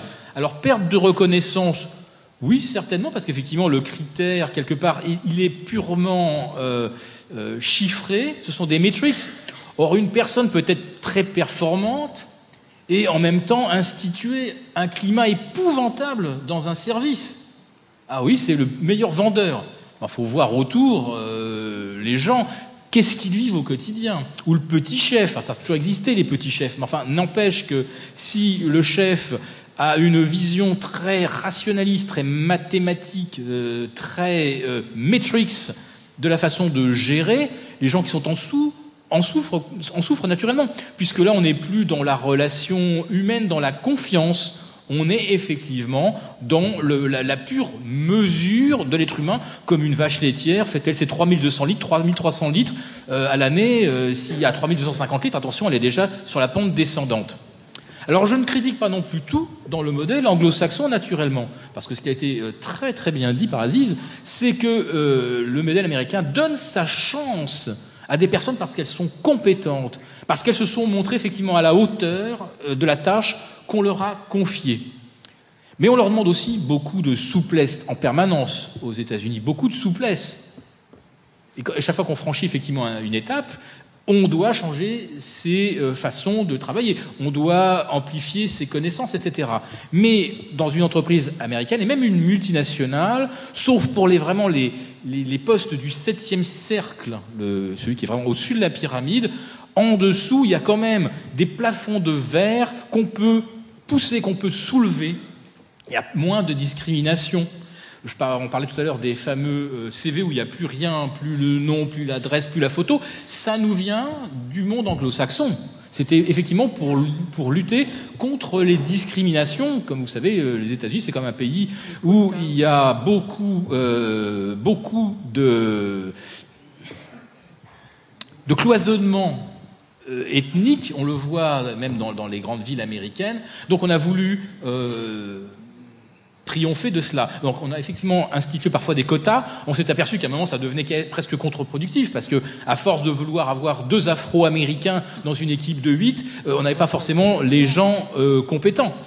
Mais aujourd'hui aux États-Unis, des personnes qui n'ont pas forcément accédé euh, à la meilleure des grandes écoles de commerce parce que sa famille n'en avait pas les moyens, parce que sa banque ne lui a pas donné les moyens de s'endetter pour euh, dépenser 70, 80 000 dollars pour aller euh, en troisième, quatrième année, etc. Si dans l'entreprise, cette personne c'est, comme on dit, à mouiller sa chemise, s'est investie, elle peut être remarquée et elle peut être promue. Alors en France, on a quand même cette forme de rigidité qui est que bah il y a des nids d'anciens d'HEC, des alumni de euh, l'ESSEC, de l'école des mines, etc. Donc il euh, faut aussi nous regarder qu'est-ce qu'il y a comme rigidité qui ne sont pas seulement les rigidités euh, du, du, droit du travail. Donc je ne rejette pas moi en totalité le modèle anglo-saxon.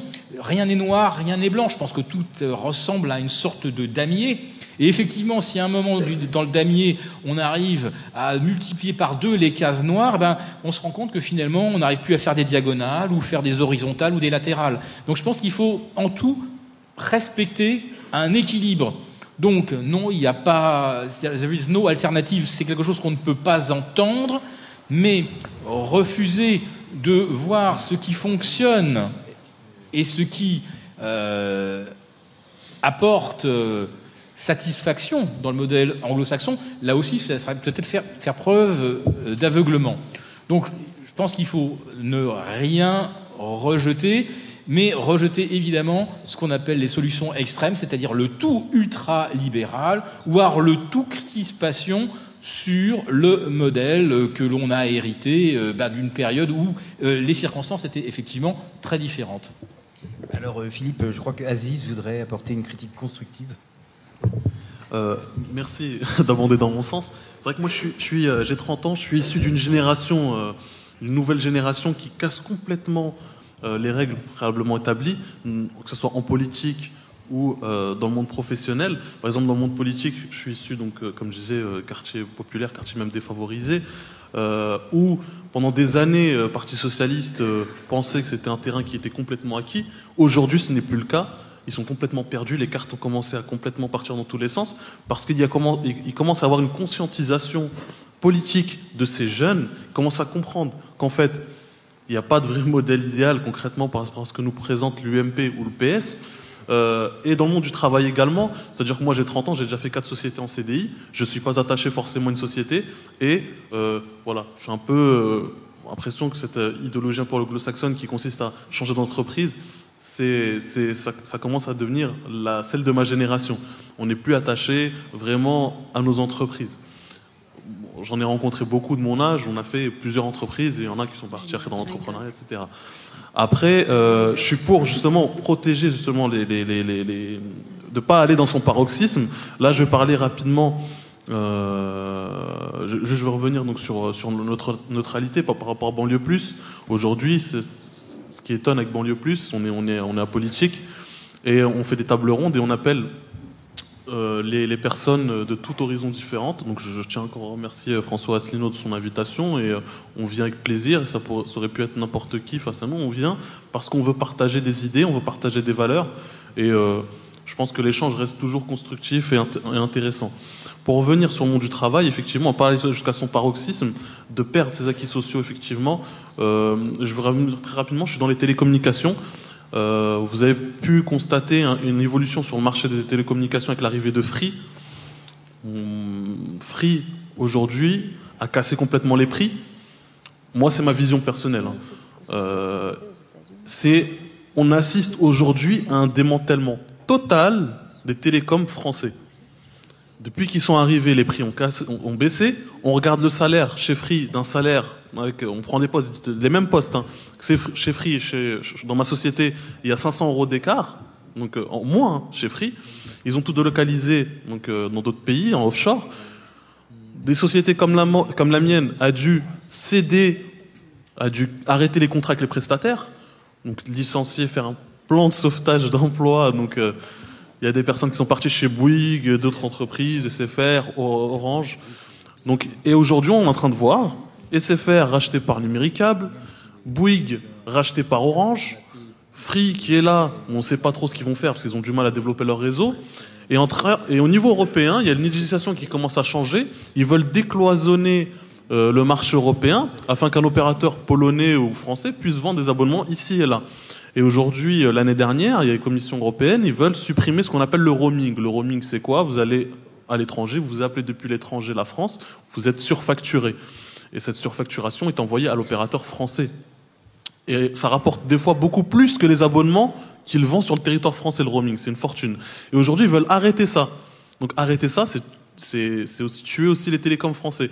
Donc aujourd'hui, on est en train d'assister à, un démantèlement européen, des salaires qui baissent, du offshore qui commence à augmenter, des, plans de, de suppression de postes.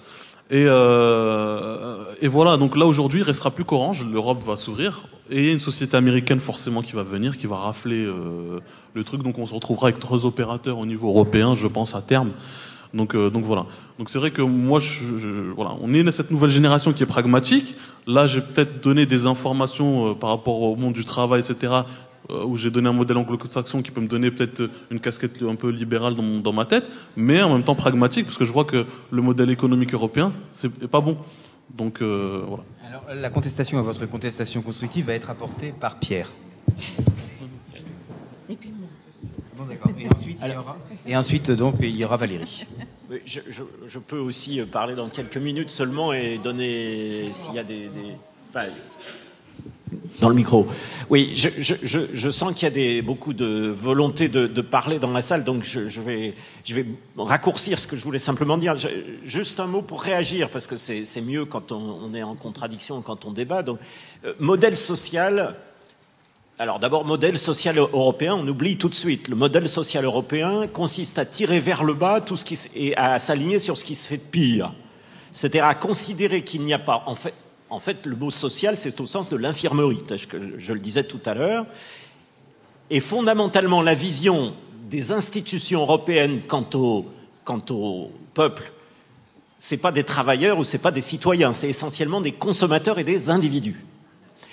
Ensuite, sur modèle anglo-saxon, modèle français, j'ai toujours un peu de mal, tout dépend de ce qu'on veut mettre dedans. Ce que je sais, c'est que chaque pays a son histoire. Elle n'est pas transposable. On s'intéresse bien sûr à ce qui se passe ailleurs. Mais en France, il se trouve qu'il y a eu, pas seulement en France, il y a d'autres pays qui sont comme ça, des événements historiques, des luttes importantes, du Front populaire jusqu'à évidemment au Conseil national de la résistance à la libération, qui ont, euh, à l'issue de luttes, concrétisé des avancées qui aujourd'hui sont remises en cause en tant que telles parce qu'elles sont considérées comme, comme tirant l'économie par, euh, enfin, vers le bas. C'est le contraire qu'il faut promouvoir. Et moi, changer d'entreprise, bien sûr, quelqu'un qui souhaite changer d'entreprise, pourquoi pas, enfin, on va pas l'en empêcher, mais fondamentalement, pour les millions et les millions de, salariés et de chômeurs, la question qui se pose aujourd'hui, c'est pas la liberté ou l'envie de changer d'entreprise, c'est l'envie d'avoir un boulot et d'avoir un boulot stable de pouvoir donner un avenir, d'imaginer un avenir, de pouvoir donner à ses enfants la possibilité de dire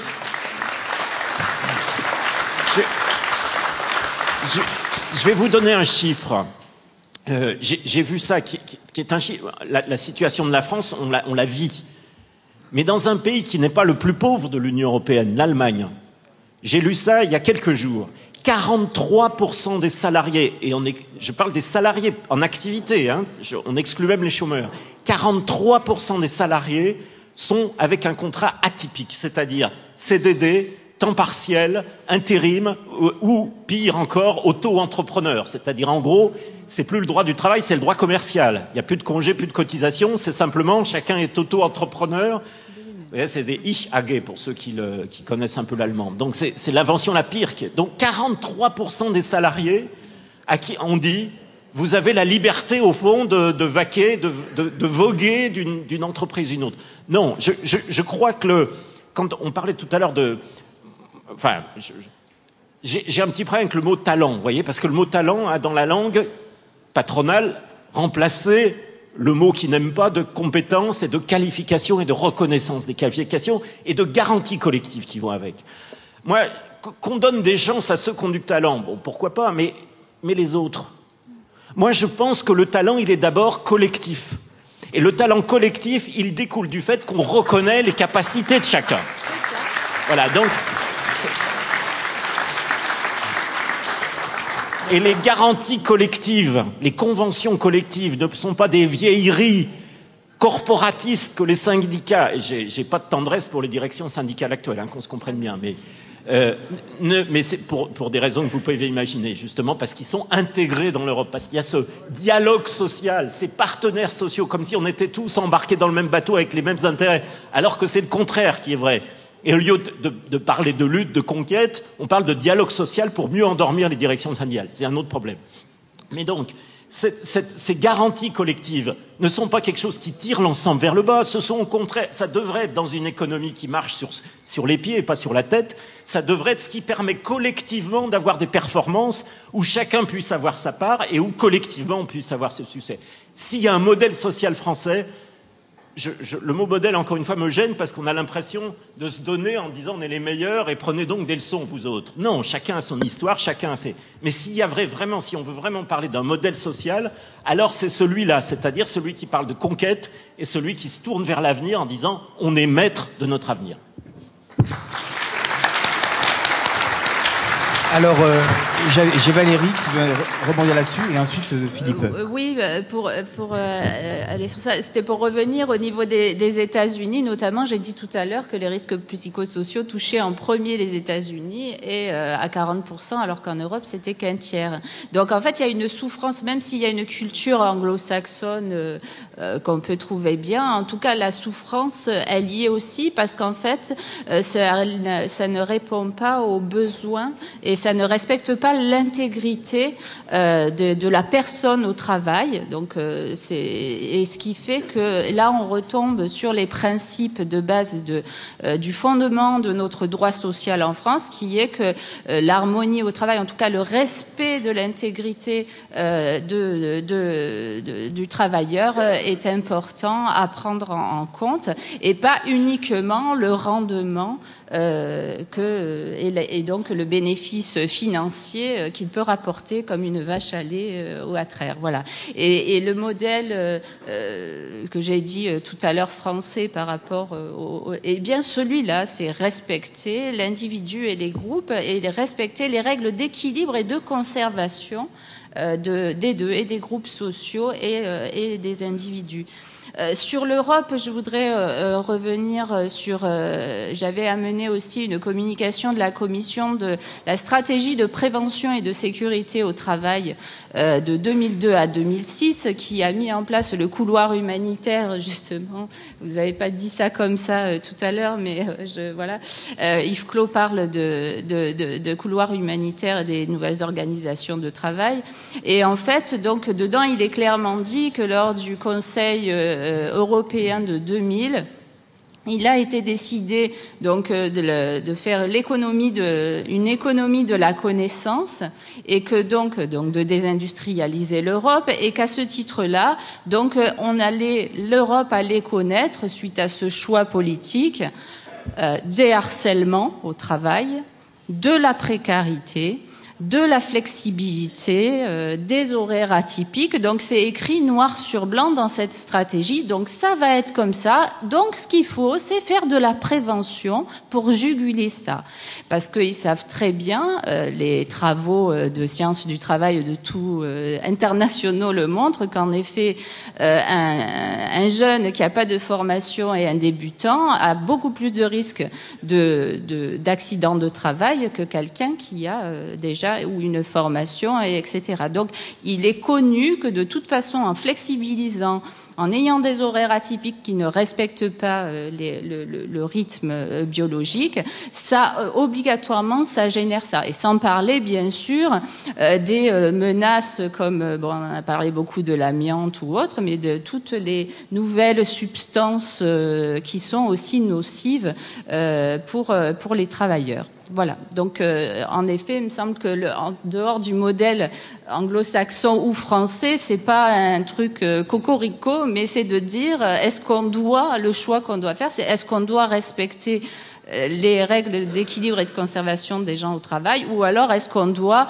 les euh, traire euh, au maximum et puis les jeter. Dans une logique eugéniste, et réellement, les savants euh, républicains dont je parlais de l'entre-deux-guerres dernier sont très euh, d'actualité, puisqu'en fait, il, il disait que à, à ce niveau-là, donc, il disait le taylorisme excluait, donc sélectionnait les plus aptes et excluait les, les plus faibles, ce qui n'était pas du tout la politique de la France et de notre conception du droit du travail qui, elle, visait à ce que chacun trouve sa place et développe ses propres aptitudes, hein, euh, voilà, euh, ensemble.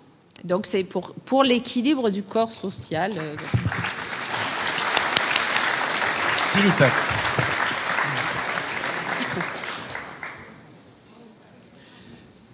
Je vais exprimer mon sentiment personnel très profondément convaincu euh, que ce qui importe, c'est le vivre euh, ensemble.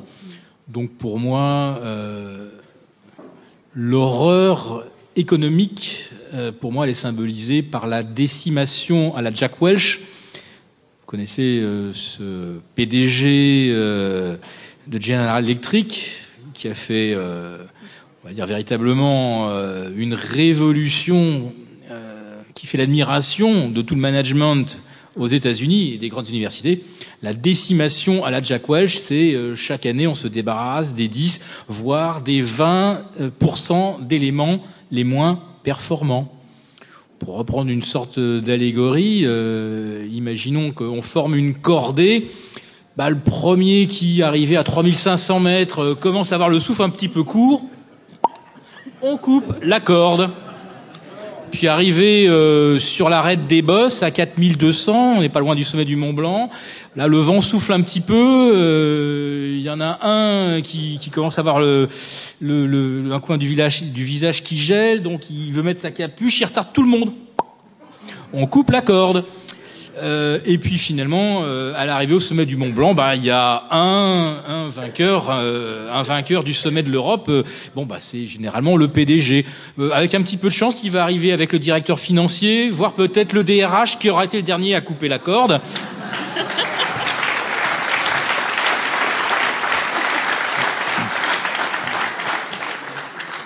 Alors que moi, ma conception de, de, de, de la société, euh, bah, c'est plutôt effectivement, euh, si on a décidé d'aller au sommet du Mont Blanc, bah, c'est de partir à plusieurs cordées. Et puis bah, dans des cordées, il y en a qui sont qui sont bons, on va dire sur euh, enfin sur la glace, plus sur la glace. Donc eux, on va les faire partir de l'aiguille du Midi, et puis on va les, on, va les faire passer par le Mont Blanc du Tacu, puis on va les faire passer par les bosses, parce que là c'est que de la glace tout le temps. Donc ils vont être sur vraiment leur bon terrain. Ils vont être sur leur bon terrain. Il y en a qui sont très très bons en mixte. Eux, on va les faire passer par euh, le, le, la face sud du Mont Blanc du Tacu.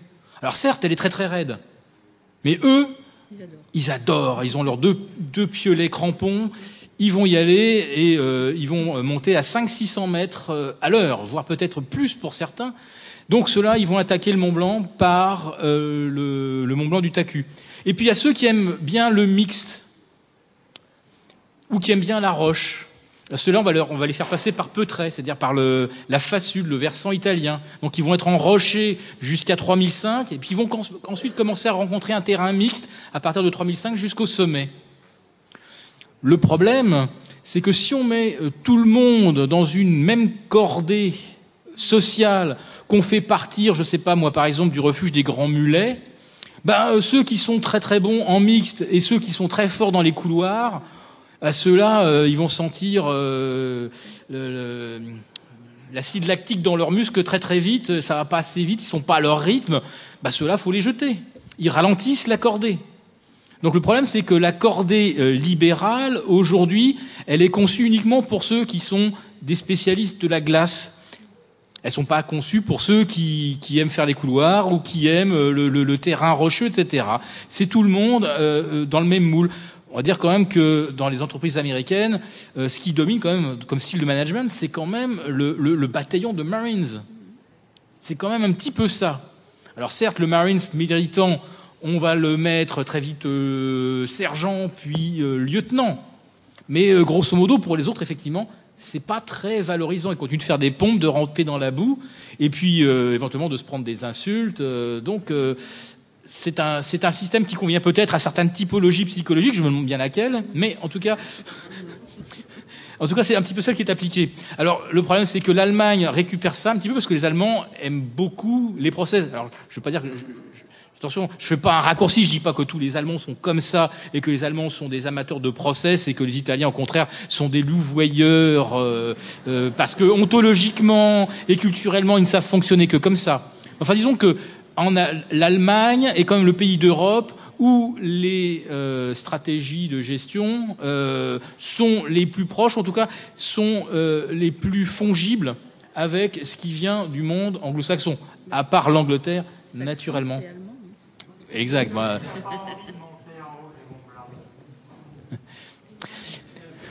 On peut très très bien effectivement imaginer que tout le monde n'ait pas envie d'aller en haut du Mont Blanc. Cela dit, d'expérience, pour avoir fait un petit peu de, de, balade dans le massif, avec un peu d'entraînement, on peut y emmener beaucoup de monde.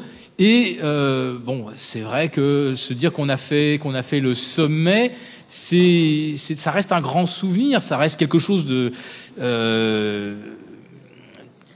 c'est positif, oui, c'est positif dans la vie. On est une espèce sociale de toute façon, donc c'est pas, euh, on n'est pas fait pour être isolé de toute façon, quoi qu'il quoi qu'il en soit. Enfin, je sais pas quelle métaphore euh, le Mont Blanc, mais en tout cas, euh, rester sur le bas côté, c'est, on n'a pas parlé du chômage naturel, qui est un concept de néolibéralisme. donc, c'est-à-dire qu'on calcule le taux de chômage pour baisser les exigences euh, des travailleurs. Euh, donc ça fait partie de la concurrence. Ah pardon. Ça, ça fait partie donc euh, de, de, la mise en concurrence sur les acquis sociaux et le droit du travail. Et euh, ce chômage naturel-là fait qu'en effet, avec, euh, ben, pour la France, ça correspond à peu près 10%. Euh, il faut à peu près 10% de chômage pour que les gens soient pas très exigeants avec les conditions de travail. Parce que c'est une, c'est terrible.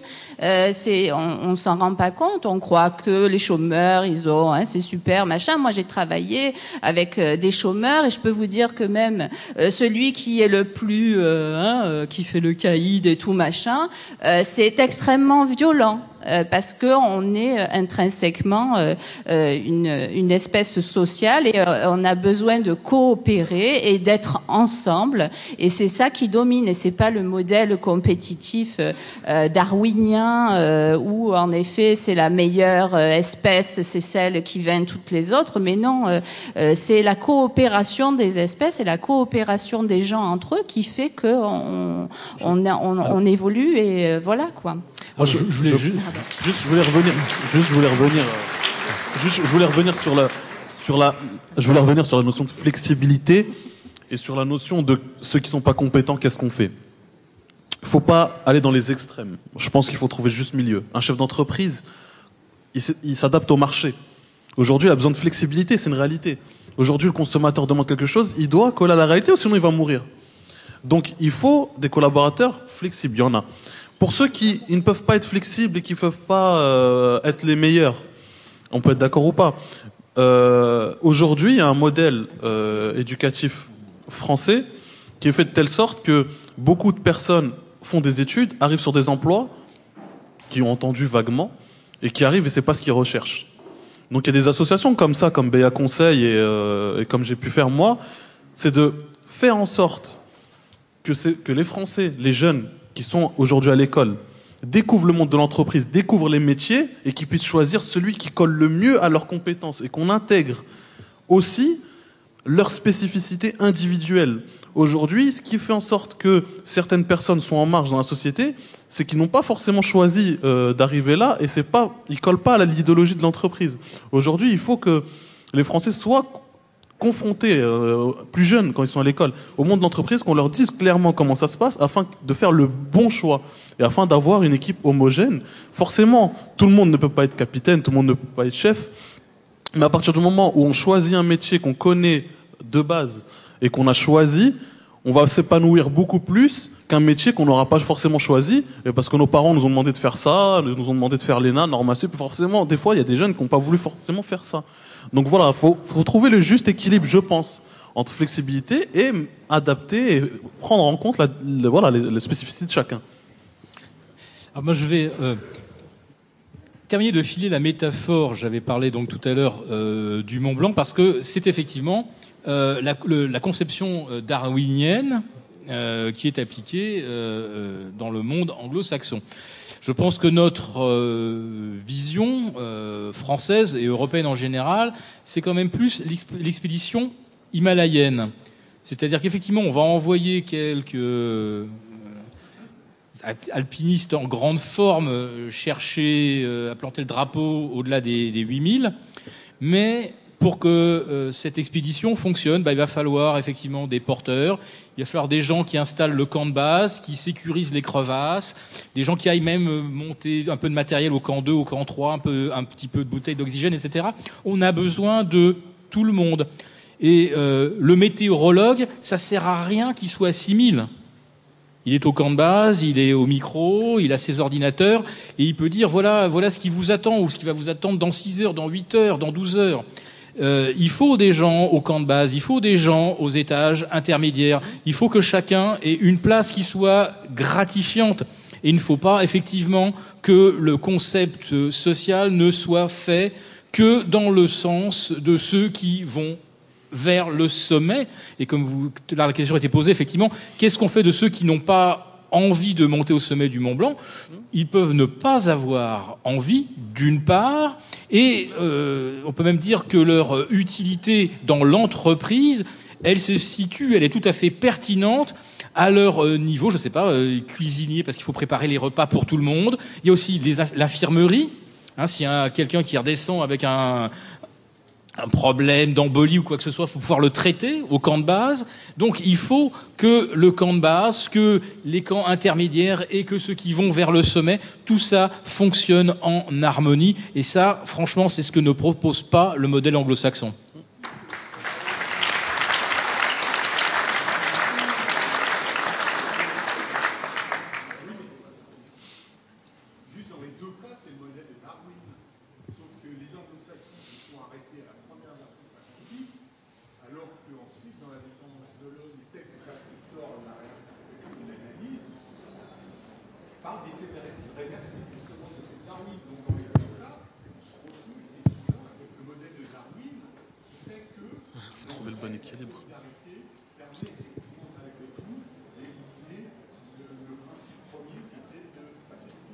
Il paraît qu'il y a une évolution dans les. Il paraît qu'il y a une évolution dans la pensée de Darwin. Ah, ah d'accord. Darwin a été beaucoup euh, caricaturé par des contradicteurs de son époque qui en ont finalement retiré que les traits euh, qui euh, choquaient le plus l'opinion publique à l'époque. Mais Darwin a, a, mis aussi en évidence beaucoup de preuves de collaboration entre, entre les espèces et a montré aussi que c'était plus l'adaptabilité qui l'emportait sur plutôt euh, l'élimination euh, des espèces les moins performantes.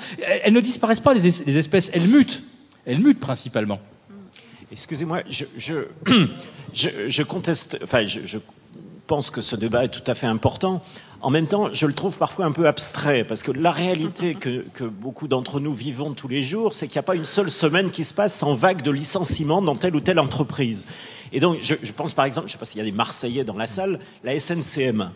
Euh, au bord du dépôt de bilan, pour notamment une raison, c'est que la Commission européenne exige le remboursement des aides d'État parce qu'il y avait un service public de rendu. Pour la Commission européenne, cette société ne s'est pas comportée comme investisseur privé raisonnable. Et donc, le droit européen impose de sanctionner les aides publiques dans ce cas de figure-là. Conclusion, il y a des centaines de salariés de la SNCM qui sont aujourd'hui peut-être à deux doigts de perdre leur boulot et de se retrouver à Pôle emploi. Donc je ne conteste pas du tout l'intérêt de ce débat. Il me semble que si on parle de, social, on ne peut pas le, le séparer de la sphère économique et qu'aujourd'hui la mécanique, c'est pas seulement de se demander en termes de sociologie dans l'entreprise, comment on organise, qui a évidemment son importance, c'est comment aujourd'hui on relance l'économie et on se libère de ce carcan qui jette des milliers et des milliers de salariés au chômage. Alors je dis ça, une fois que j'ai dit ça, je, me permets de dire qu'il y a sans doute dans la salle des, interventions qui souhaiteraient euh, intervenir sur notre petite discussion euh, pour nous relancer ensuite sur ces mêmes thèmes.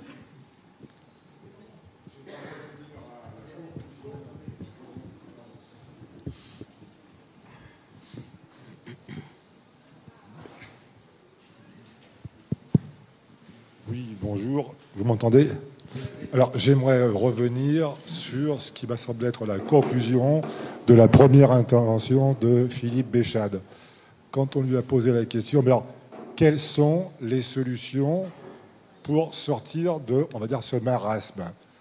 Très subtilement, il a cité, ben, il n'y a pas d'autre alternative. Mais si je comprends bien, vous disiez, vous disiez en fin de compte, il n'y a pas de solution pour sortir de cet enfer, mais il faut simplement trouver les solutions, c'est trouver comment s'adapter avec le moindre mal. C'est ça votre conclusion? Je répète ma question? Non, je reprends. J'essayais de comprendre. Le, son n'est pas bon, je suis vraiment désolé, le son n'est pas bon du tout. Et si je parle plus fort comme ça? C'est mieux.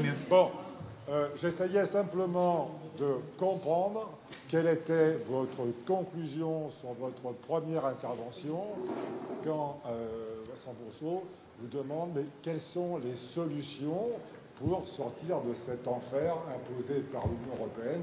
Vous avez notamment très bien expliqué. Euh, il me semble que, ma question c'est est-ce que j'ai bien compris? Il me semble que pour vous, il n'y a pas de solution, hein, vous citez, il n'y a pas d'autre alternative mais que là, les solutions seraient, sont de comment s'adapter au mieux à ce qui nous tombe dessus. C'est ça votre conclusion? C'est-à-dire qu'en somme, on ne là, là, ce n'est pas une conclusion. c'est un constat. Alors maintenant, le constat est consternant, j'en suis d'accord. Effectivement, comment euh, changer cela? Je, je vais dire un truc, mais totalement utopique. Je, m'en excuse pour ceux qui sont habitués à des, des interventions plus pragmatiques. Mais enfin, il y a tout un état d'esprit et une conception même euh, de l'humain et de l'organisation de la société humaine qui est à changer. Mais euh, si aujourd'hui ceux qui mènent le monde sont convaincus que c'est bien cela, euh, parce que c'est dans l'ordre naturel des choses, je ne sais pas lequel, mais enfin pour eux ça a l'air de couler de source, si les gens qui sont aux affaires à Bruxelles, qui sont aux affaires, à Washington, à Tokyo, au G20, si tous ces gens sont effectivement convaincus euh, que euh, Margaret Thatcher a raison, que there is no alternative, si l'élite de l'élite le pense massivement, que les médias sont obligés quelque part de le, répercuter naturellement, et puis on s'aperçoit que les, médias sont quand même aux mains de très très peu finalement euh, d'entités. Les, médias très puissants sont euh, en fait euh, euh, concentrés entre très très peu d'entreprises également capitalistiques, donc qui véhiculent, qui amplifient le message qu'il n'y a pas d'alternative? Donc voilà ce à quoi on est quand même confronté, c'est que à la fois ceux qui, qui, disent le sens, qui disent comment doit être organisée notre sphère économique, et les médias sont, les mêmes, ils sont presque consubstantiels. Donc dans ces conditions, effectivement, le changement ne peut venir que de l'intérieur. C'est-à-dire que ces gens-là se rendent compte que finalement leur modèle va dans le mur.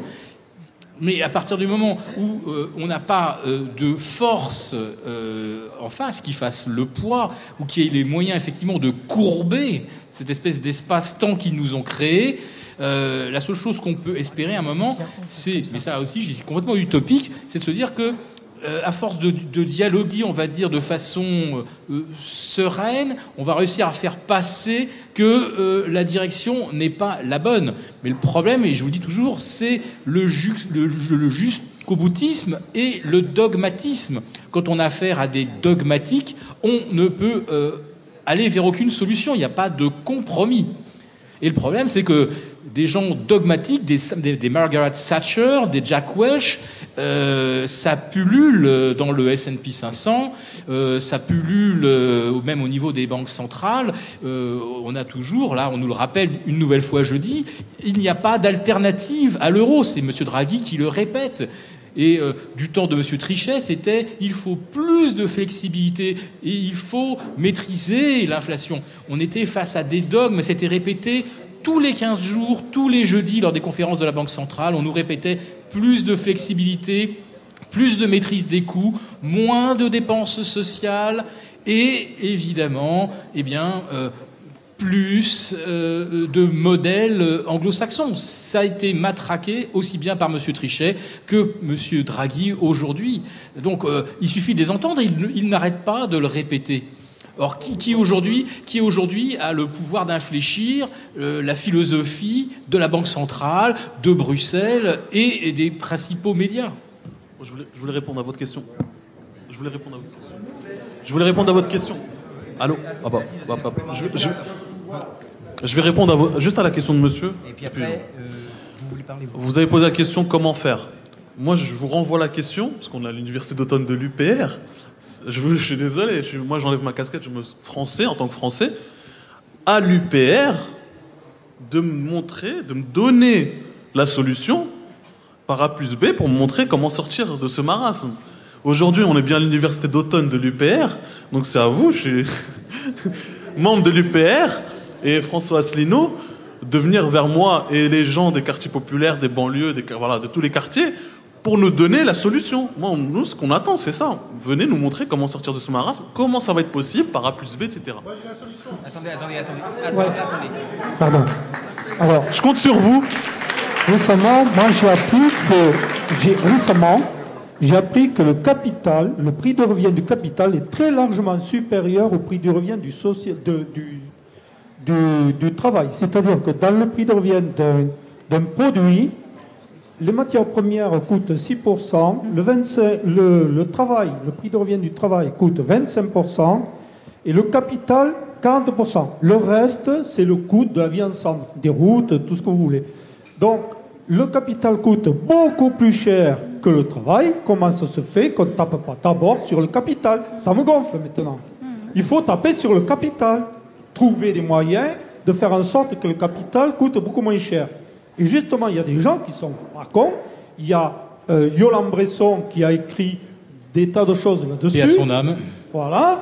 Il y a euh, en ce moment un gars extraordinaire que je recommande. En plus, on peut l'avoir gratuit sur Internet. Il a un PDF extraordinaire. Il s'appelle euh, Laborde, Stéphane Laborde.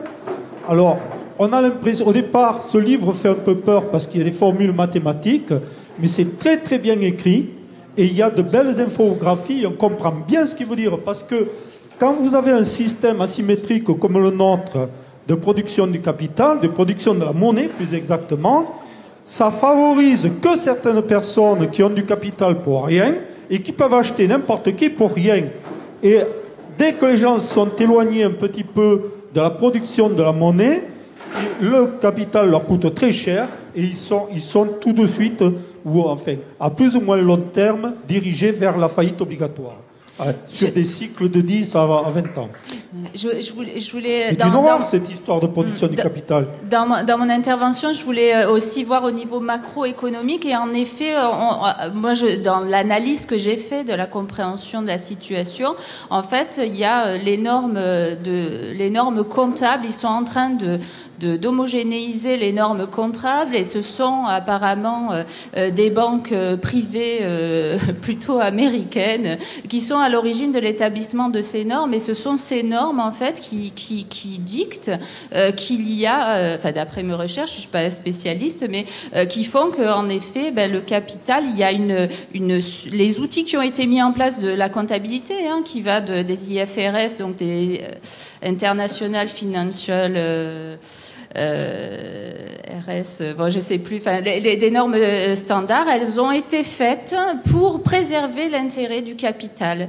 Et la Cour des comptes française a adopté le standard ISA, donc euh, international euh, auditing. Donc ça, c'est pour le public.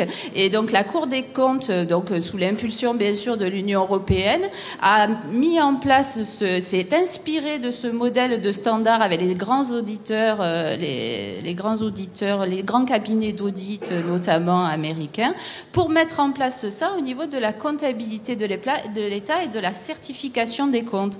Alors je sais pas, Monsieur Asselineau justement qui est euh, à Bercy pourrait sûrement mieux nous renseigner sur ça, mais il y a une révolution totale qui s'est faite dans la façon de gérer l'État et qui a euh, un impact sur justement euh, tout ça.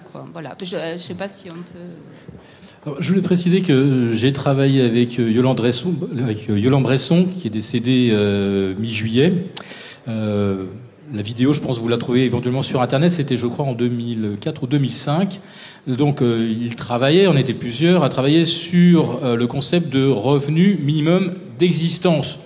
Alors je ne vais pas vous en faire démonstration parce que vaut mieux que vous euh, tourniez vers les, travaux de Monsieur Bresson qui sont beaucoup plus parlants, hein, qui sont certainement mieux synthétisés je ne pourrais le faire. Moi j'étais intervenu pour évoquer ce qui se faisait dans le même ordre d'idées en Alaska et au Brésil je peux vous dire que les euh, économistes d'Alaska, c'est pas de dangereux gauchistes. Si au contraire on considère que Lula c'est euh, l'héritier de toute une tradition euh, sociale, théorie de la libération, etc. Donc aussi bien au nord en Alaska qu'au sud au Brésil, pays extrêmement peuplé, Alaska très faiblement peuplé, les économistes sont arrivés à la même conclusion que la population soit très dense ou au contraire euh, soit euh, extrêmement euh, faible, on peut effectivement mettre en place un, un revenu minimum d'existence qui découle, qui est une sorte de dividende versé sur la richesse locale. Donc ce, ce concept de revenu d'existence comme dividende euh, aujourd'hui, le problème, c'est que les dividendes de la richesse sont captés aujourd'hui par euh, très très peu d'individus sur la planète. C'est-à-dire que quand vous voyez la masse de dividendes distribués dans le monde, 92 ou 93% de ces dividendes sont captés par 1% d'individus sur la planète. Alors que dans le cas du dividende euh, sociétal, euh, comme l'a conçu Yolande Bresson, c'est tout le monde qui reçoit effectivement ce fameux dividende qui aujourd'hui n'est versé qu'à 1% de la population. Alors après ça, il y a d'autres euh, billets qu'il faut quand même ne pas perdre de vue aujourd'hui dans les modèles sociaux, et ça c'est aussi un de nos chevaux de bataille chez les éconoclastes, c'est que les pays européens ont des profils démographiques différents, des, des, dynamiques démographiques très différentes. Alors je sais que c'est un autre débat, je ne vais pas rentrer dedans maintenant, on pourra en reparler plus tard, mais là aussi c'est une variable extrêmement importante à prendre en compte. Mais ce que je voudrais dire pour reboucler, c'est que même si vous prenez euh, euh, des pays en déclin démographique comme l'Allemagne, le Japon, ou en expansion démographique comme le Brésil, ou même maintenant l'Alaska, eh bien, euh, le dividende social, ce fameux revenu d'existence globale, est parfaitement justifié et gérable. Et là, effectivement, le coût du capital, ça n'entre même pas en ligne de compte parce qu'en fait, tout, cet tout ce dividende versé revient dans l'économie à 100%.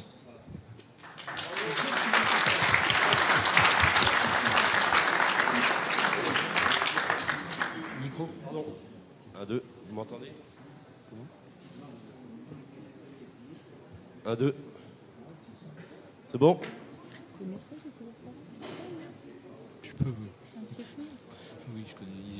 FS, BAL, etc. C'est le contrôle de gestion dont je les objectifs de résultat, tout ça. ça 1, 2, 1, 2.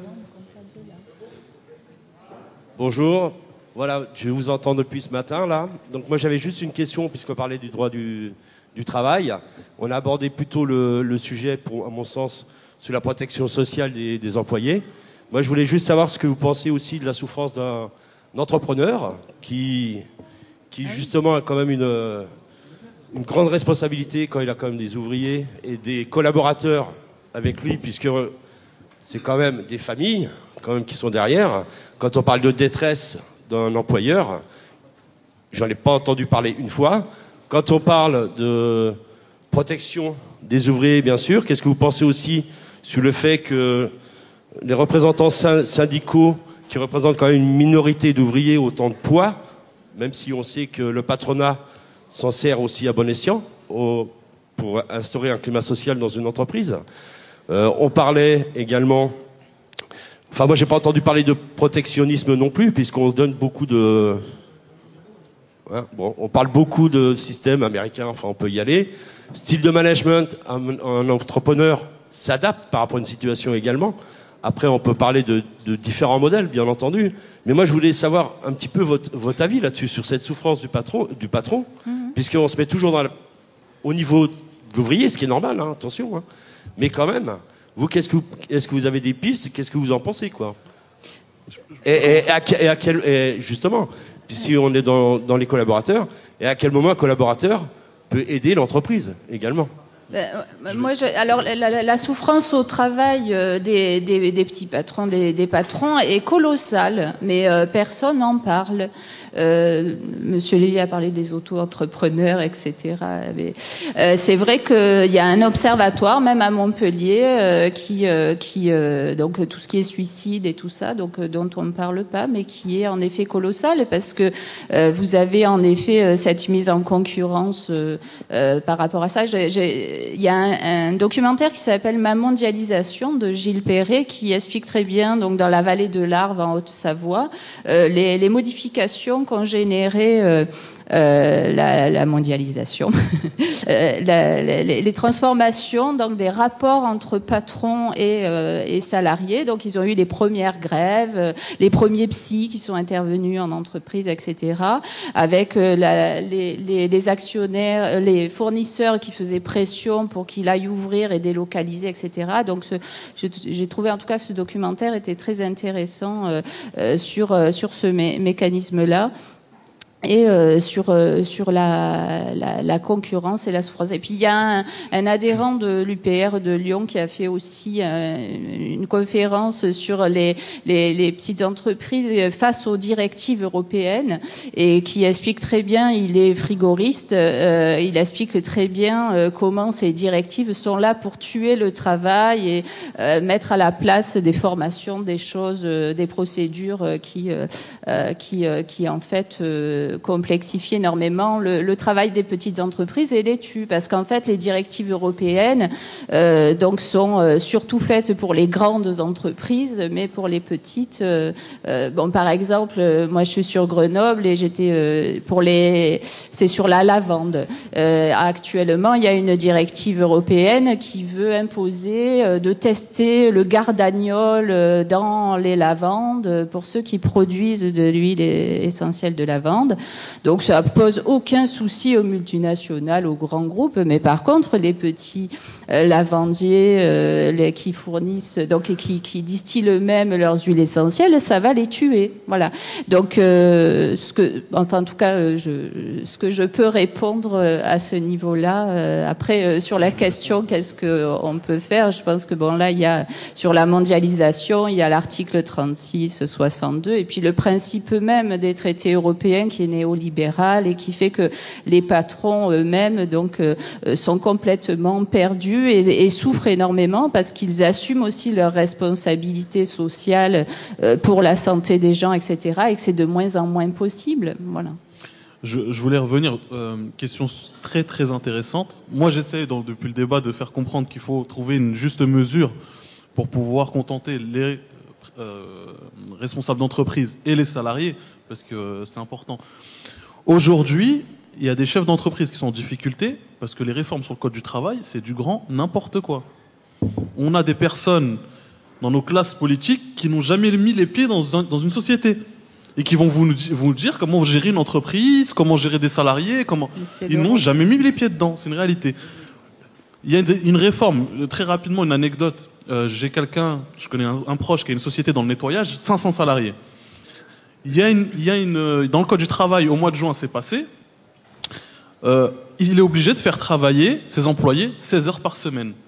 C'est impossible. Il a des contrats, des contraintes horaires avec des, collectivités en plus locales, c'est l'État, où il a deux heures par exemple le matin, trois heures l'après-midi, etc. Il peut pas faire travailler 16 heures son employé. Et s'il peut pas, il va au prud'homme. Mais c'est là où on voit comment c'est mal ficelé dans les commissions, malheureusement, trop souvent, il n'y a pas de personnes qui représentent vraiment des responsables de chefs d'entreprise. Aujourd'hui, c'est ce qu'on reproche, nous, même dans nos quartiers, euh, quand il y a eu des rénovations urbaines, etc., dans nos quartiers, les citoyens n'ont jamais été mis au courant. Donc, mais bien sûr, et c'est une réalité. Faut, faut, je suis pragmatique. Je parle avec des chefs d'entreprise ma famille, comment tu veux que je fasse travailler 16 heures un, chef, un, un, employé? Je peux pas. Là, et encore, ils ont négocié, c'était 22 heures, là, c'est 16 heures. Donc c'est une réalité. Et ça fait, du coup, maintenant, il y en a plein qui vendent leur entreprise. Ils peuvent plus. Moi, je vends mon entreprise, je préfère faire ça que d'aller au prud'homme, ils vont manger mes marges. Donc euh, c'est une réalité là aussi. Donc ça vient d'où? Il faut qu'il y ait une concertation collective. Je pense qu'il faut une concertation collective, qu'on trouve le juste milieu entre les patrons, les salariés. Il faut qu'il y ait des personnes également qui soient représentées dans ces commissions également, des vrais, pas des personnes qui sont trop radicales, donc pour trouver une bonne solution. Donc je reviens aussi, donc c'est comme je vous dis dans la rénovation urbaine, les quartiers, on a créé un syndicat récemment qui s'appelle Coordination nationale passant nous, parce qu'aujourd'hui il y a des rénovations urbaines qui se font dans les quartiers populaires. Là aujourd'hui il y a 1300 quartiers identifiés, et aujourd'hui il n'y a pas de co-construction avec les habitants. Donc aujourd'hui ça sera obligatoire avec le nouveau contrat de ville. Donc euh, pour revenir juste pour hum. terminer, c'est important, le code du travail doit être revu, que ça soit l'UMP ou le PS, il n'y a rien concrètement qui avance. Euh, il y a des lois qui sont mises en place, par exemple la loi Fillon. Euh, quand on paye un salaire au minima sociaux, on a un, dégrèvement, je crois, de 200 euros. Du coup, ça bloque certains chefs d'entreprise. Ils peuvent plus augmenter leurs salariés. Donc moi, ils me disent, moi, je peux plus l'augmenter. Si, si je l'augmente, je perds cette subvention Fillon. Et du coup, je, euh, perds ma marge finalement. Donc faut faut essayer de trouver le bon équilibre. Vous avez raison de soulever le, sujet. Les chefs d'entreprise doivent travailler avec les salariés pour une bonne construction. À la même que dans les quartiers populaires, il faut créer de la construction ensemble. Alors, ce que je voudrais dire simplement, c'est que les réformes récentes du Code de travail, c'est souvent lié aux directives européennes. Pour les pompiers, par exemple, qui ont fait grève, c'était sur la directive sur le train de Oui, travail. tout, Alors, je tout. sais pas si, je sais pas si euh, pour les, les entreprises de nettoyage c'est pareil, mais en tout cas, c'est la directive européenne qui euh, impose aux États euh, de l'appliquer euh, sur leurs travailleurs. Après, ils le déclinent au niveau de leur propre État et au niveau de leur convention collective. Et on a sur beaucoup la refonte du code du travail, dans le documentaire que j'ai dit, la, ma mondialisation, justement, les, les patrons disent, ben, il faut absolument euh, abroger ce code du travail, sinon on va tous mourir. Et c'est en effet ce que génère la mondialisation. Mais cette réflexion à partir de ce témoignage est intéressant. Quoi. Oui, on a beaucoup de questions, donc on va Oui, oui, euh, oui, essayer d'y euh, répondre plus brièvement, euh, parce que euh, vous voyez la, la salle Oui, moi, a voulais- des choses à dire. On est bon, là Euh, Je voulais vous poser une question. Je voulais vous poser une question, euh, une question simple qui est euh, celle du sens du travail. Parce que on parle sans cesse là euh, du travail, donc comment le travail doit être considéré, comment on doit s'occuper de nos travailleurs ou de nos entrepreneurs. Mais peut-être qu'il y a une question extrêmement forte qu'il faut se poser aujourd'hui lorsque le travail est contrôlé par une oligarchie qui nous tient. Son premier but, c'est de supprimer le sens du travail. Et on a beau euh, se crever à la tâche, si le travail n'a aucun sens et n'est qu'une prostitution, c'est-à-dire une peine pour un salaire, on a perdu le sens même du travail qui est censé être une peine pour un plus haut degré d'existence. Je pense que ça, c'est le plus important avant tout dans le travail. C'est la le, le rôle de, la, de discuter de la qualité du travail dans mon emploi, et qui a été évacué notamment par le contrôle de gestion, les objectifs de résultats et tout ça. Mais en effet, c'est une perte, ça génère une perte de sens euh, énorme. Dans la, dans la presse, euh, hier soir est parue une rumeur comme quoi Bruxelles allait refuser le budget de la France. Donc si ça, ça arrive, même si elle a menace que ça arrive, la dégradation de la France, notamment les projets de travail, vont s'accélérer. Et euh, on risque de subir euh, des choses euh, qui vont être beaucoup plus graves que ce qu'on pense actuellement. Est-ce que dans ce cadre-là, vous pouvez nous parler de ce qu'on appelle le contrat zéro heure qui est utilisé en Angleterre Oui. qui est déjà arrivé chez nous J'en ai entendu parler, c'est pas officiel, mais je, je connais des gens qui sont en contrat zéro heure. Premièrement, et est-ce que vous pensez que vu la vitesse de dégradation, il y a une autre solution que l'émeute et la prise des armes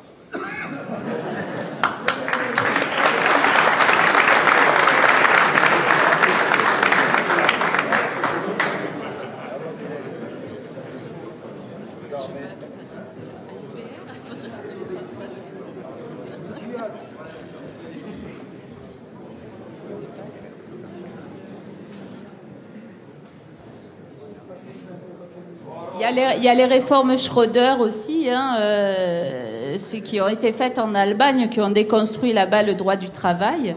Et Arts 3, Arts 4, euh, je crois. Et euh, donc, euh, qui sont dans la lignée, en effet, de tout ça. Et j'ai même vu il y a quelques mois que M. Hollande était allé voir euh, euh, M. Schröder, enfin, le, fondateur de... Comment? Voilà, et puis, puis sûrement pour lui demander des conseils de ce qu'ils ont réussi en Allemagne, c'est extraordinaire. Quand on voit le niveau de pauvreté qu'il y a maintenant, la précarisation, euh, c'est assez ahurissant. Euh, mes, mes confrères de l'APA, de l'AFPA ont été mutés d'office à, à, à Pôle Emploi. Euh, ça se fait pas, mais ils ont créé une loi spéciale pour eux. Euh, pas rien que mes confrères psychologues du travail, mais aussi les, les, les agents techniques d'orientation. Et en fait, euh, je, donc je, je regarde un petit peu ce qui se passe à Pôle Emploi, et notamment il y a un an ou deux, peut-être plus, je sais plus, il y a une conseillère de, de allemande qui est venue pour euh, témoigner euh, de, de ce qu'avait euh, généré comme inégalité, comme souffrance. notamment au niveau du personnel de, de, de l'emploi, pour, pré- pour prévenir ceux de Pôle emploi de ce qui allait leur arriver. Quoi, voilà. Il se trouve que j'habite à Francfort et euh, je peux témoigner d'un truc, c'est que la mendicité est apparue dans les rues très précisément entre 2011 et 2012. Avant, c'était quasi inexistant. Après, c'est partout. C'est vraiment euh, quand on a habité dans cette ville pendant plus d'une dizaine d'années, un changement étonnant. Et c'est pas du tout une invention. Il y a l'Allemagne, qu'on vous donne un exemple, qui souffre exactement des mêmes maladies que celles dont on discute depuis ce matin.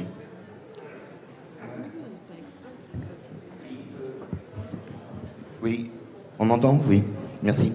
Euh, je voudrais euh, simplement apporter, dans, la, discussion une notion qui euh, est peut-être sous-entendue, en tout cas pas vraiment exprimée, qui me paraît importante. Ça peut paraître de la poésie, je considère que non. C'est la notion du temps.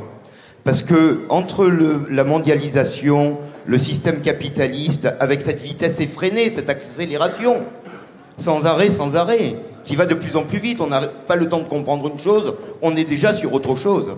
Et le projet, par exemple, du Conseil national de la résistance, qui mise sur, je reviens au thème de départ, les conditions de travail, les acquis sociaux. Les acquis sociaux, c'est la résultante de la coutume de la condition de travail. On le constate dans le temps. Le temps. Et on établit quelque chose.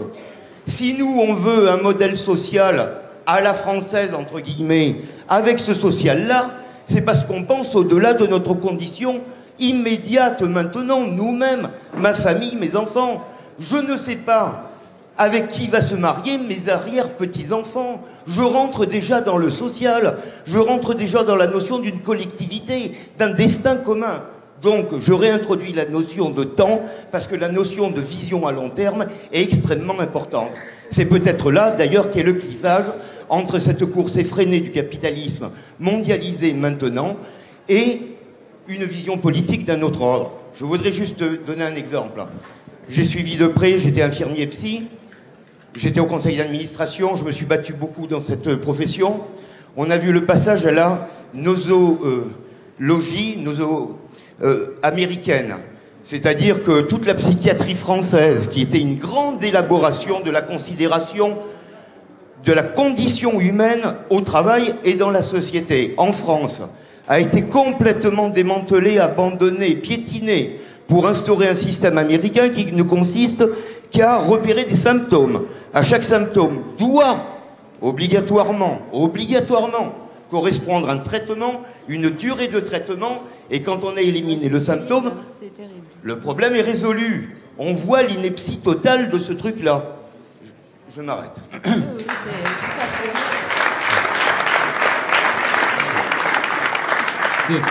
Si je puis me permettre d'apporter une petite réponse en, clin d'œil, si vous vous mettez à traiter non pas les symptômes, les symptômes, mais à traiter les causes, vous vendez votre euh, traitement une fois et puis bah, après euh, sa rentabilité elle est, quasi nulle.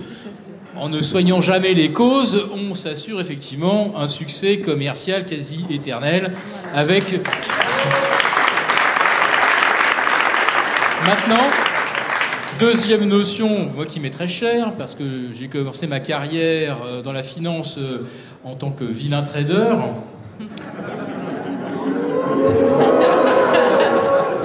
Moi, aussi. Hein. Allez, mais attendez, à, l'époque, je souffrais parce que euh, ma, rapidité était liée euh, à, euh, on va dire, mon, contrôle et ma coordination musculaire. Il fallait encore rendre, rentrer les ordres par soi-même. Il n'y avait pas d'algorithme hein, de 87 à 94, 95. Ah, c'est pas vrai, j'ai fait les premiers. Et euh, aujourd'hui, donc, on est dans le millionième de seconde pour l'exécution euh, des ordres euh, en ultra haute fréquence. Ultra haute fréquence, le, terme me plaît beaucoup, il est moderne, j'aime beaucoup. Et on a face à ça des entreprises dont, la valorisation dépend donc d'opérations euh, au millionième de seconde, mais qui, comme vous dites, euh, si elles veulent assurer leur pérennité, doivent se projeter dans les 25-30 prochaines années. Alors, je crois que certaines entreprises ont encore une vision aujourd'hui, mais elles dépassent rarement les 3 ou 4 ans. D'ailleurs, je trouve que les LTRO euh, de la BCE sont très bien conçus. Ils sont pour 5 ans et je pense qu'aujourd'hui, il n'y a personne qui se projette vraiment au-delà de 5 ans. Maintenant, il y a quand même des gouvernements dans ce monde qui vont beaucoup plus loin dans le temps. Euh, c'est euh, probablement le, gouvernement chinois, par exemple, où déjà le, premier secrétaire a déjà 10 ans hein, pour mener à bien des transitions. Donc euh, on est effectivement euh, sur des échelles de temps différentes dans, la gouvernance entre l'Occident et l'Orient. Ça, c'est une chose. Ensuite, effectivement, le temps que l'on gagne, pourquoi faire Pour travailler moins, 35 heures, 34 heures, 33 heures, 32 heures, comme dans la sidérurgie allemande, avant même qu'on pense aux 35 heures en France. Hein, Iggy Metall avait déjà négocié ça. Euh, ce temps libéré, qu'est-ce que ça permet de faire? Est-ce que ça permet de, mieux accompagner les enfants dans leurs études quand on voit le taux d'échec scolaire, on pourrait se dire mais, mais euh, est-ce que euh, de 39 à 35, voire moins, est-ce que ce temps pourrait pas être employé effectivement à soutenir euh, les enfants? Il y a beaucoup de questions quand même à se poser. Travailler moins, oui, mais pour en faire quoi? Ça, c'est la question aussi. Bonjour, j'aimerais répondre à, ce que tu as dit. Euh, qu'est-ce que l'UPR J'attends l'UPR, qu'est-ce qu'ils peuvent faire Comme proposition concrète déjà, déjà, euh, déjà, euh, pourquoi on est précarisé tout ça? Pourquoi on est précarisé tout ça, le, les salaires, tout ça? Parce qu'on a enlevé les, barrières prote, protectrices. Déjà, il faut revenir au protectionnisme parce, parce que euh, peut pas rivaliser avec des, Chinois, euh, trois bols de riz. On peut pas rivaliser avec des gens comme ça.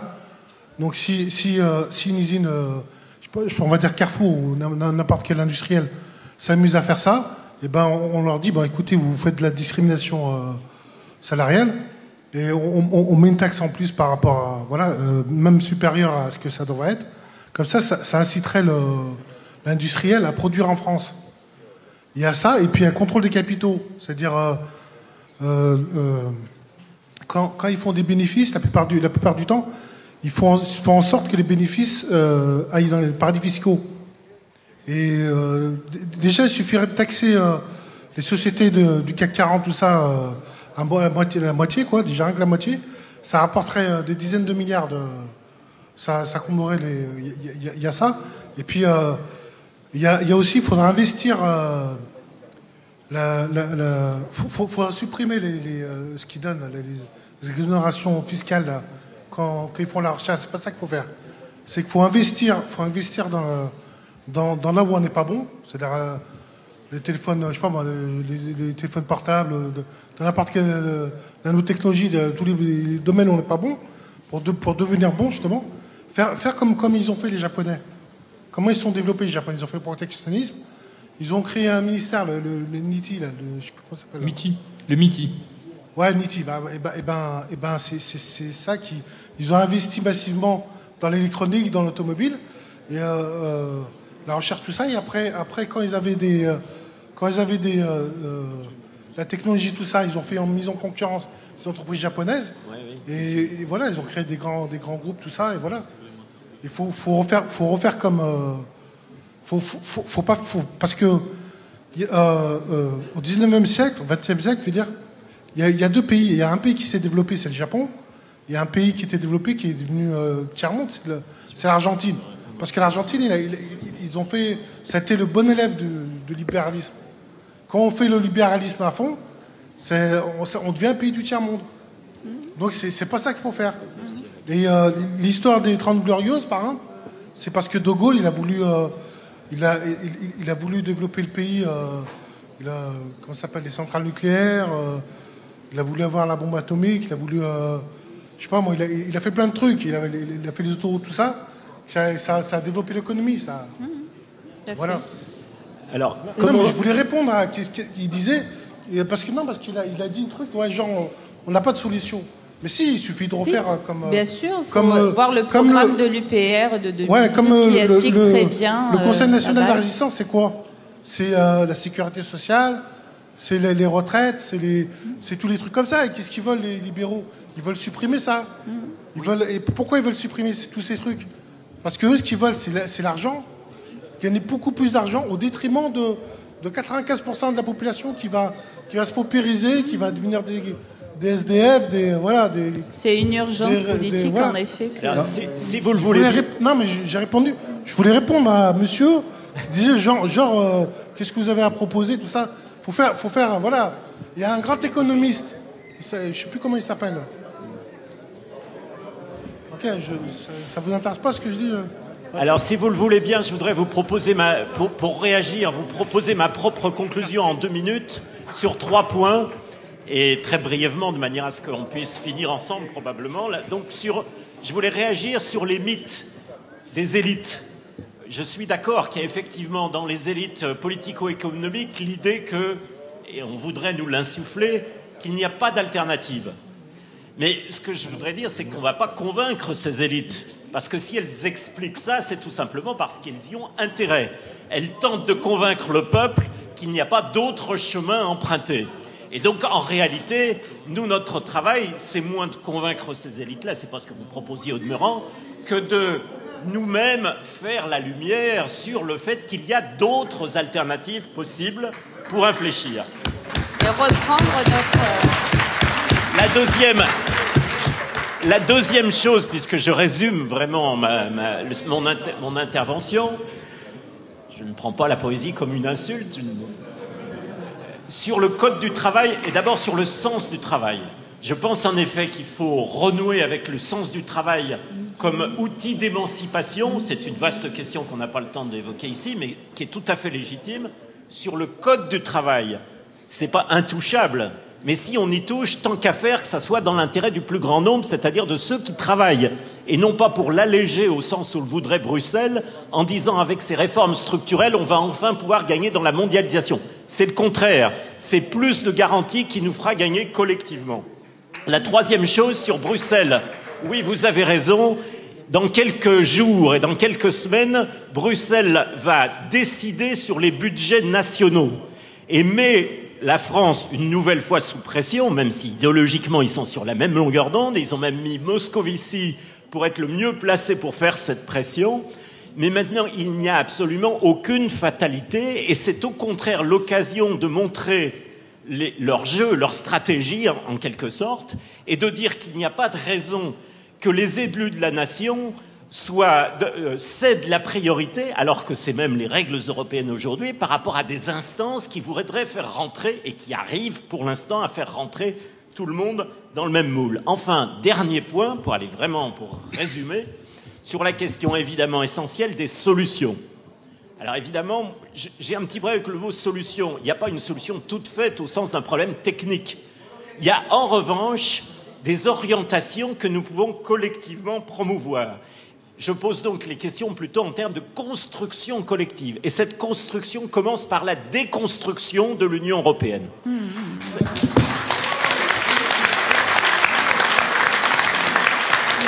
Cette construction commence par la lutte contre notre pire ennemi, comme disait quelqu'un.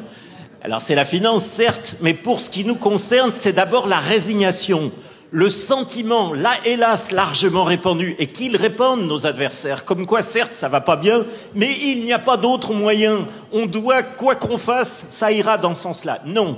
Il faut, et c'est notre contribution, et probablement votre contribution en tant qu'UPR, à montrer qu'il y a d'autres chemins possibles en étant lucide sur la réalité des enjeux, des forces, des rapports de force et des intérêts des uns et des autres qui ne sont pas forcément conciliables.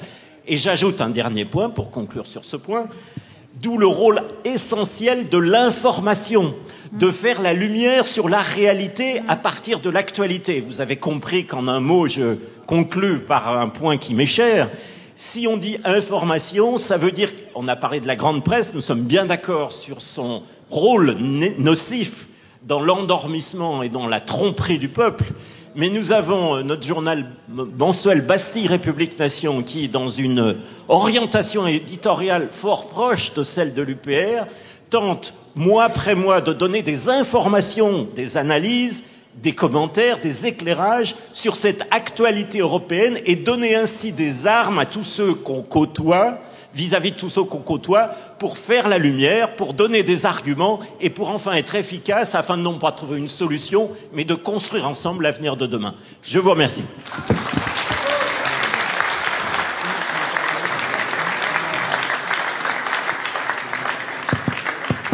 On est euh, en dehors des clous question temps, parce qu'on a commencé en retard, mais on n'a pas le droit de, finir en retard. Euh, donc, euh, on, va conclure, sur la conclusion que nous a donnée Pierre, qui, c'est une chance, est assez en conformité avec la ligne de pensée de, l'UPR. Et, et par conséquent, je lève la séance.